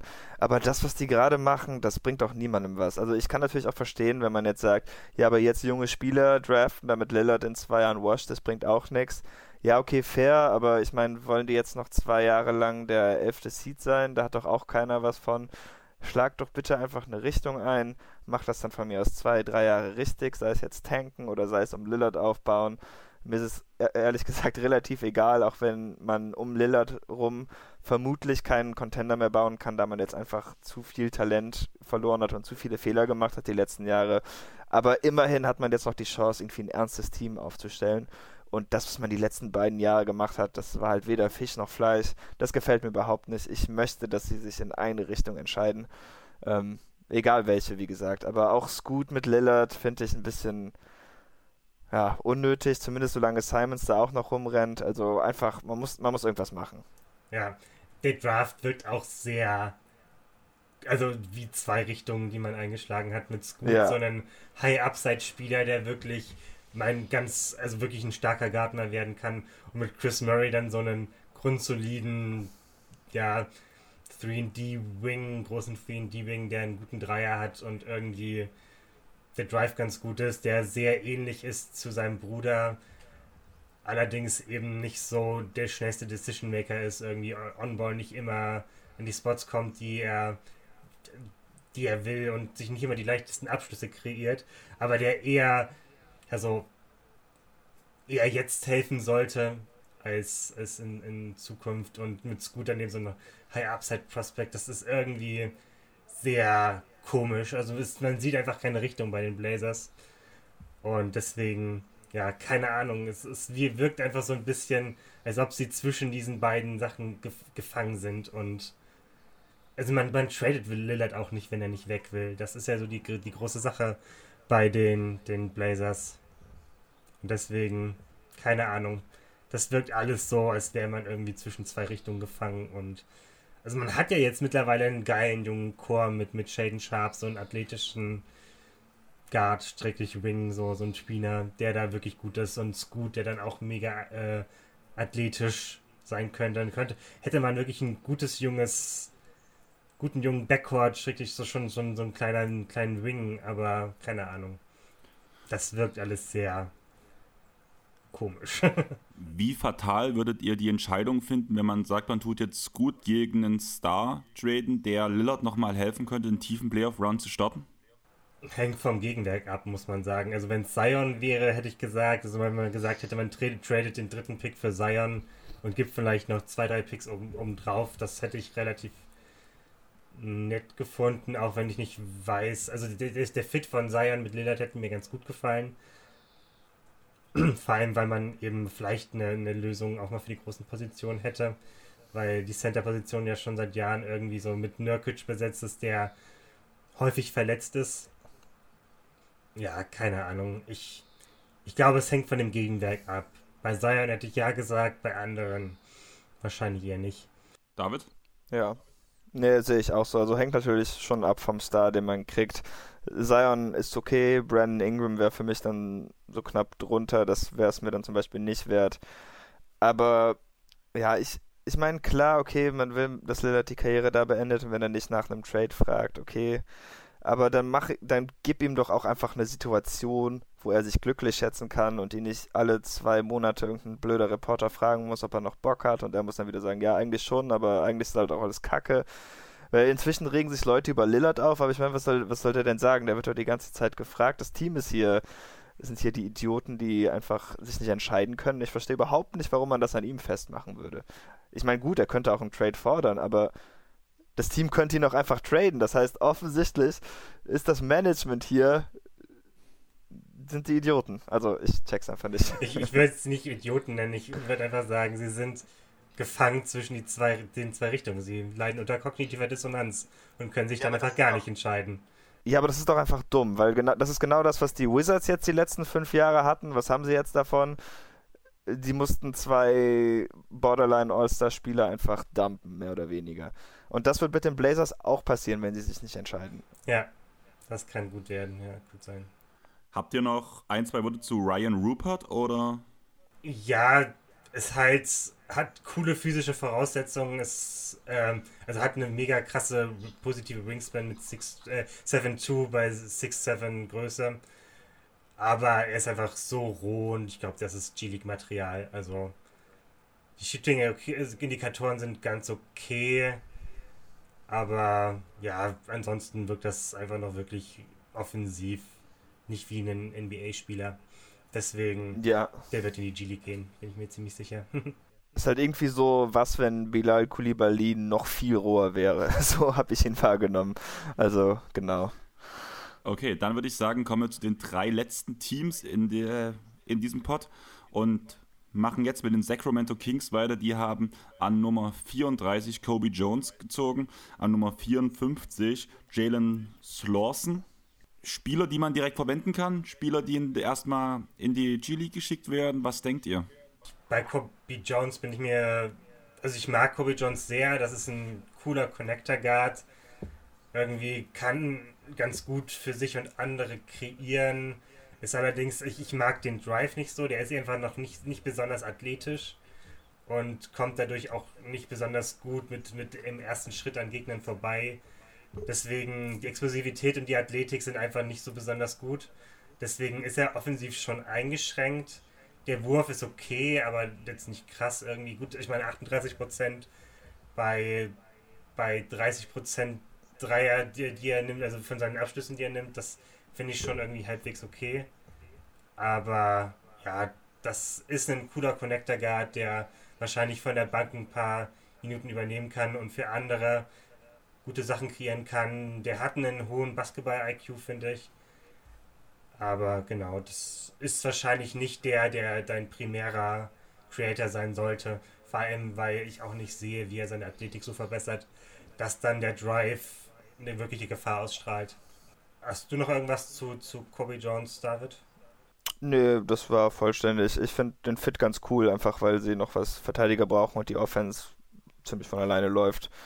Ähm, ja, ne, gefällt mir. Ja, und zu Slawson muss ich sagen, mit dem habe ich mich leider gar nicht befasst. Ich weiß nur, dass er mit Furman in der ersten Runde ähm, Virginia abgeschossen hat als Upset, aber ansonsten, ja, weiß ich leider nichts über ihn, außer dass er ein Stretch 4 ist. ja, es, ähm, ich finde Slawson relativ cool als Pick so spät. Er, ähm, ist ein guter Team-Defender, das muss man sagen. Also ist ein starker Help-Defender, sieht, wenn Lücken aufgehen, kommt da gut rein. Ist offensiv ein guter Passer. Ja, Drive-Cut, das ist alles gar nicht so schlecht bei ihm. Allerdings ist eben die linke Hand nicht da. Also der geht immer über rechts, was ich bei dem anderen gesagt der geht immer über links. Hier ist es eben, dass die linke Hand einfach viel, viel schwächer ist. Mit der kann er kaum finishen, deswegen geht er macht er praktisch alles über rechts und da kann man natürlich die Seite immer gut zumachen. Ja. Und er ist jetzt auch nicht der beweglichste defensiv. Er ist einfach clever und sieht eben wenn Lücken offensiv und defensiv aufgehen. Also die Cuts sind schon wirklich gut, aber er kommt jetzt nicht über seine Schnelligkeit oder Wendigkeit. Deswegen, ja, ist er vor allem in, in ja, wahrscheinlich eher Komplementärspieler. Ich würde auch sagen, es lohnt sich nicht, ihn jetzt in die G-League zu stecken. Der ist schon relativ alt, der war fünf Jahre im College. Also, ja, denke ich, dass man ihn, wenn dann jetzt schon einsetzen sollte, wenn er helfen soll, weil er eigentlich kein hohes Ceiling mehr hat. Das ist praktisch jetzt schon der Spieler, der ja wahrscheinlich immer sein wird. Ich sehe auch nicht, wie er die, die linke Hand so deutlich verbessert, dass sie, äh, dass er irgendwann dann mal einen, ja, wirklich gut, also nicht nur so eindimensional offensiv ist. Okay, dann würde ich sagen, kommen wir zum Elephant in the Room. Wir gehen weiter zu den San Antonio Spurs. An Nummer 1 wurde Victor Wembanyama aus Frankreich gedraftet. Er war emotional völlig überladen, hatte ganz viel Pippi in den Augen. Tobi Bühner meinte gestern bei Playback.tv, er hatte mindestens genauso viel Pippi in den Augen, wo die Spurs gesagt haben, dass sie ihn nehmen. Ich kann es nachvollziehen. Wahrscheinlich das größte Talent, zumindest vom Hype her, was bis jetzt gemacht wird, seit LeBron James. Und David, du hast ihn live gesehen. Gerechtfertigt? Äh, ja, also seit LeBron James weiß ich nicht. Das finde ich äh, vielleicht ein bisschen hyperbolisch, aber auf jeden Fall ein krasses Talent. Ich hatte auch so meine Skepsis, bevor ich ihn gesehen hatte, oder zumindest vor der Saison. Ich war eigentlich schon überzeugt, bevor ich in Paris angekommen war. Aber ja, ist einfach krass. Also ist nochmal größer als KD, aber ähm, okay, der Erfolg ist jetzt nicht ganz so da, aber einfach so von den Würfen, die er nimmt, ist das halt wirklich so ein bisschen Kevin Durant-like, nur dass er noch ein bisschen mehr hinter der Dreierlinie nimmt. Es kann ihn halt wirklich niemand contesten. Äh, was mich dann auch noch beeindruckt hat, ist, dass er auch im Post ziemlich gut war. Natürlich waren die Center, die ihn verteidigt haben, ein bisschen kleiner, aber äh, zum Beispiel, wenn ich das mit meinem neuen Freund Christaps vergleiche, der am Anfang seiner Karriere ja gerade gegen kleinere, bulligere Spielertypen richtig Probleme hatte, Position zu kreieren. Das war bei Porzingis überhaupt, äh, ach jetzt Quatsch, das war bei Wembanyama überhaupt nicht so. Also der ließ sich dann nicht ganz so leicht da wegdrücken und hatte auch wirklich guten Touch um den Ring und hat dann auch ein paar unmögliche Floater getroffen. Ähm, defensiv fand ich ihn noch roher als erhofft, aber auch da, also die Recovery Speed von ihm ist natürlich enorm, einfach weil er nicht nur unendlich lang, sondern auch ziemlich schnell dafür, wie lange er ist, ist. Ähm, von der Awareness muss er auf jeden Fall noch was lernen. Es gab da so ein paar Szenen, da war er so ein bisschen im Niemandsland gefangen, weil er nicht wusste, ob er jetzt den Ballhändler nehmen sollte oder ob er bei seinem Mann bleibt. Also, wie gesagt, besteht noch Ausbaubedarf, aber wenn der an seinen Körper, also wenn der Kopf da mitwächst, dann ähm, hat er auf jeden Fall das Potenzial, irgendwann mal einer der besten Verteidiger der Liga zu sein. Und offensiv, äh, ja, kann man ihn halt einfach nicht so wirklich verteidigen. Er wird noch stärker werden. Sein Passing Game ist zumindest in Ansätzen vorhanden, gerade für einen Big. Also ich denke, das ist alles wirklich super cool für die Spurs. Leo? Ja, weiß ich nicht. Ich bin bei ihm sehr, sehr hoch und denke auch vermutlich seit Anthony Davis das beste Prospect.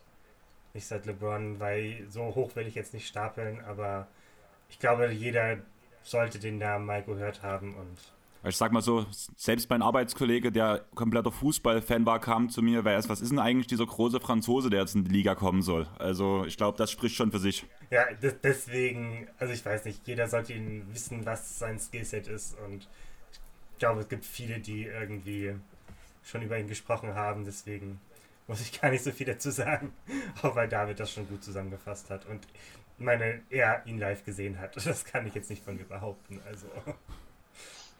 Dann würde ich sagen, machen wir die Sache kurz. Also wie gesagt, über Viktor wurde sowieso schon oft genug geredet. Ähm, es wird wahrscheinlich auch die nächste Zeit wieder sehr viel über ihn geredet, vor allem wenn er seine ersten Spiele gemacht hat. Ähm, habt ihr noch was zum Number, äh, Nummer 44 Picks Sitzi Soku von G-Like Ignite, beziehungsweise den undrafted Player Charles Bediako von Alabama? Also Sissoko ist ein cooler Upside-Wing, finde ich mit guten physischen Voraussetzungen. Also ist vor allem, ich finde ihn einen ziemlich coolen Switch-Verteidiger. Das könnte wirklich defensiv mega cool werden mit Wembanyama, Sohen und dann mit Sissoko. Das wären echt, also da sind alle großen Positionen ziemlich mit guten Verteidigern besetzt. Ja, aber der Wurf und die Offensive ist einfach noch sehr, sehr roh und eigentlich ist er nur, war er bisher nur effizient in Transition. Die Halbfeld-Offense ist einfach noch nicht wirklich gut. Es, ja, an, an 44 kann man diesen Upside-Pick mal machen. Mal gucken, was aus dem so wird. ja. Ja, würde ich Okay. zustimmen. Und habt ihr was zu Charles B. Äh, Bediako? Eher nicht, oder? Weil, wie gesagt, Undrafted Player kam gestern Abend raus, dass die ihm einen Jahresvertrag gegeben haben. Nee, ja, sorry. es, der war jetzt zwei Jahre in Alabama. Das, ich fand ihn da gar nicht so schlecht. Also er war irgendwie halbwegs effizient. Äh, er nimmt einfach keine Dreier. Also er hat kaum Dreier genommen. Das ist, das ist wirklich wenig. Also 0,4 auf 100 Possessions. Das ist ja ganz.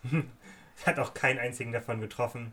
Deswegen ja, es ist ein reiner, reiner Midrange, beziehungsweise eigentlich Ringfinisher. Trifft dann natürlich auch gut, also sucht sich die Abschlüsse da schon sehr gut aus, aber war auch eine. Also die offensive Rolle war auch super klein.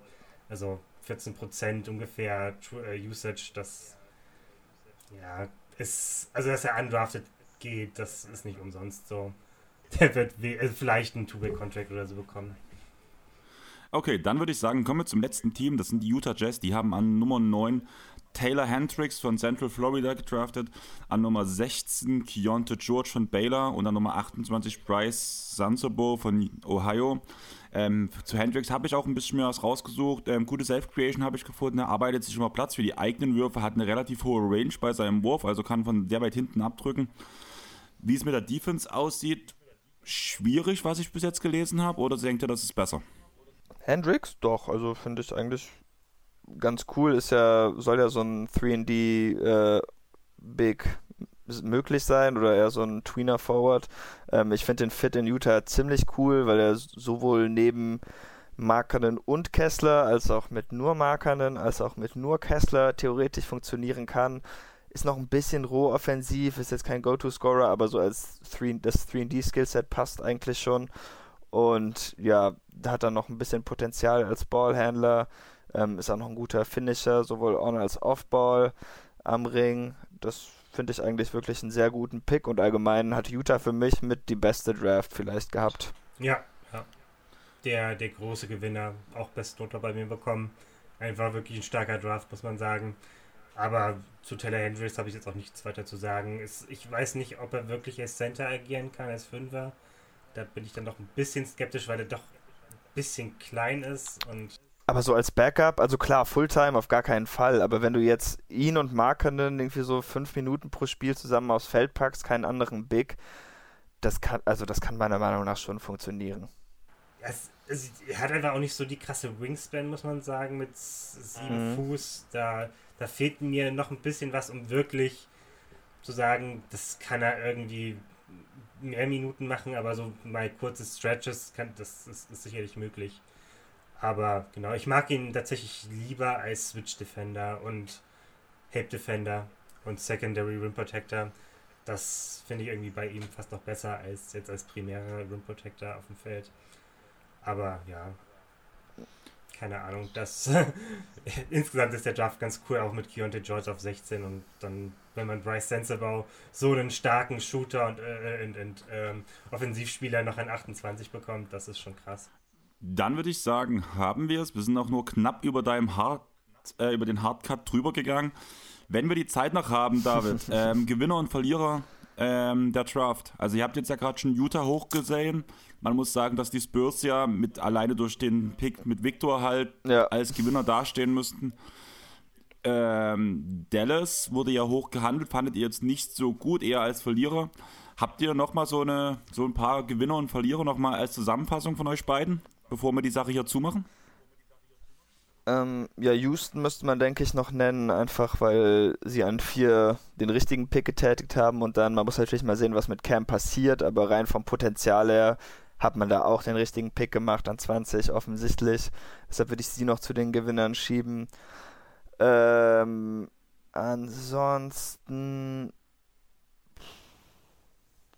Das finde ich halt komisch an dieser Draft. Ich weiß gar nicht, also es gibt für mich nicht viele Teams, die verkackt haben wie in manch anderen Jahren, aber es gibt jetzt auch nicht so viele Teams, die jetzt einfach so, wow, das war eine richtig krasse Draft. Also die meisten haben halt einfach gut performt, aber ähm, ich habe keine Noten verteilt. Vielleicht sollte hier der Notenverteiler mal die, die Off-Seasons graden.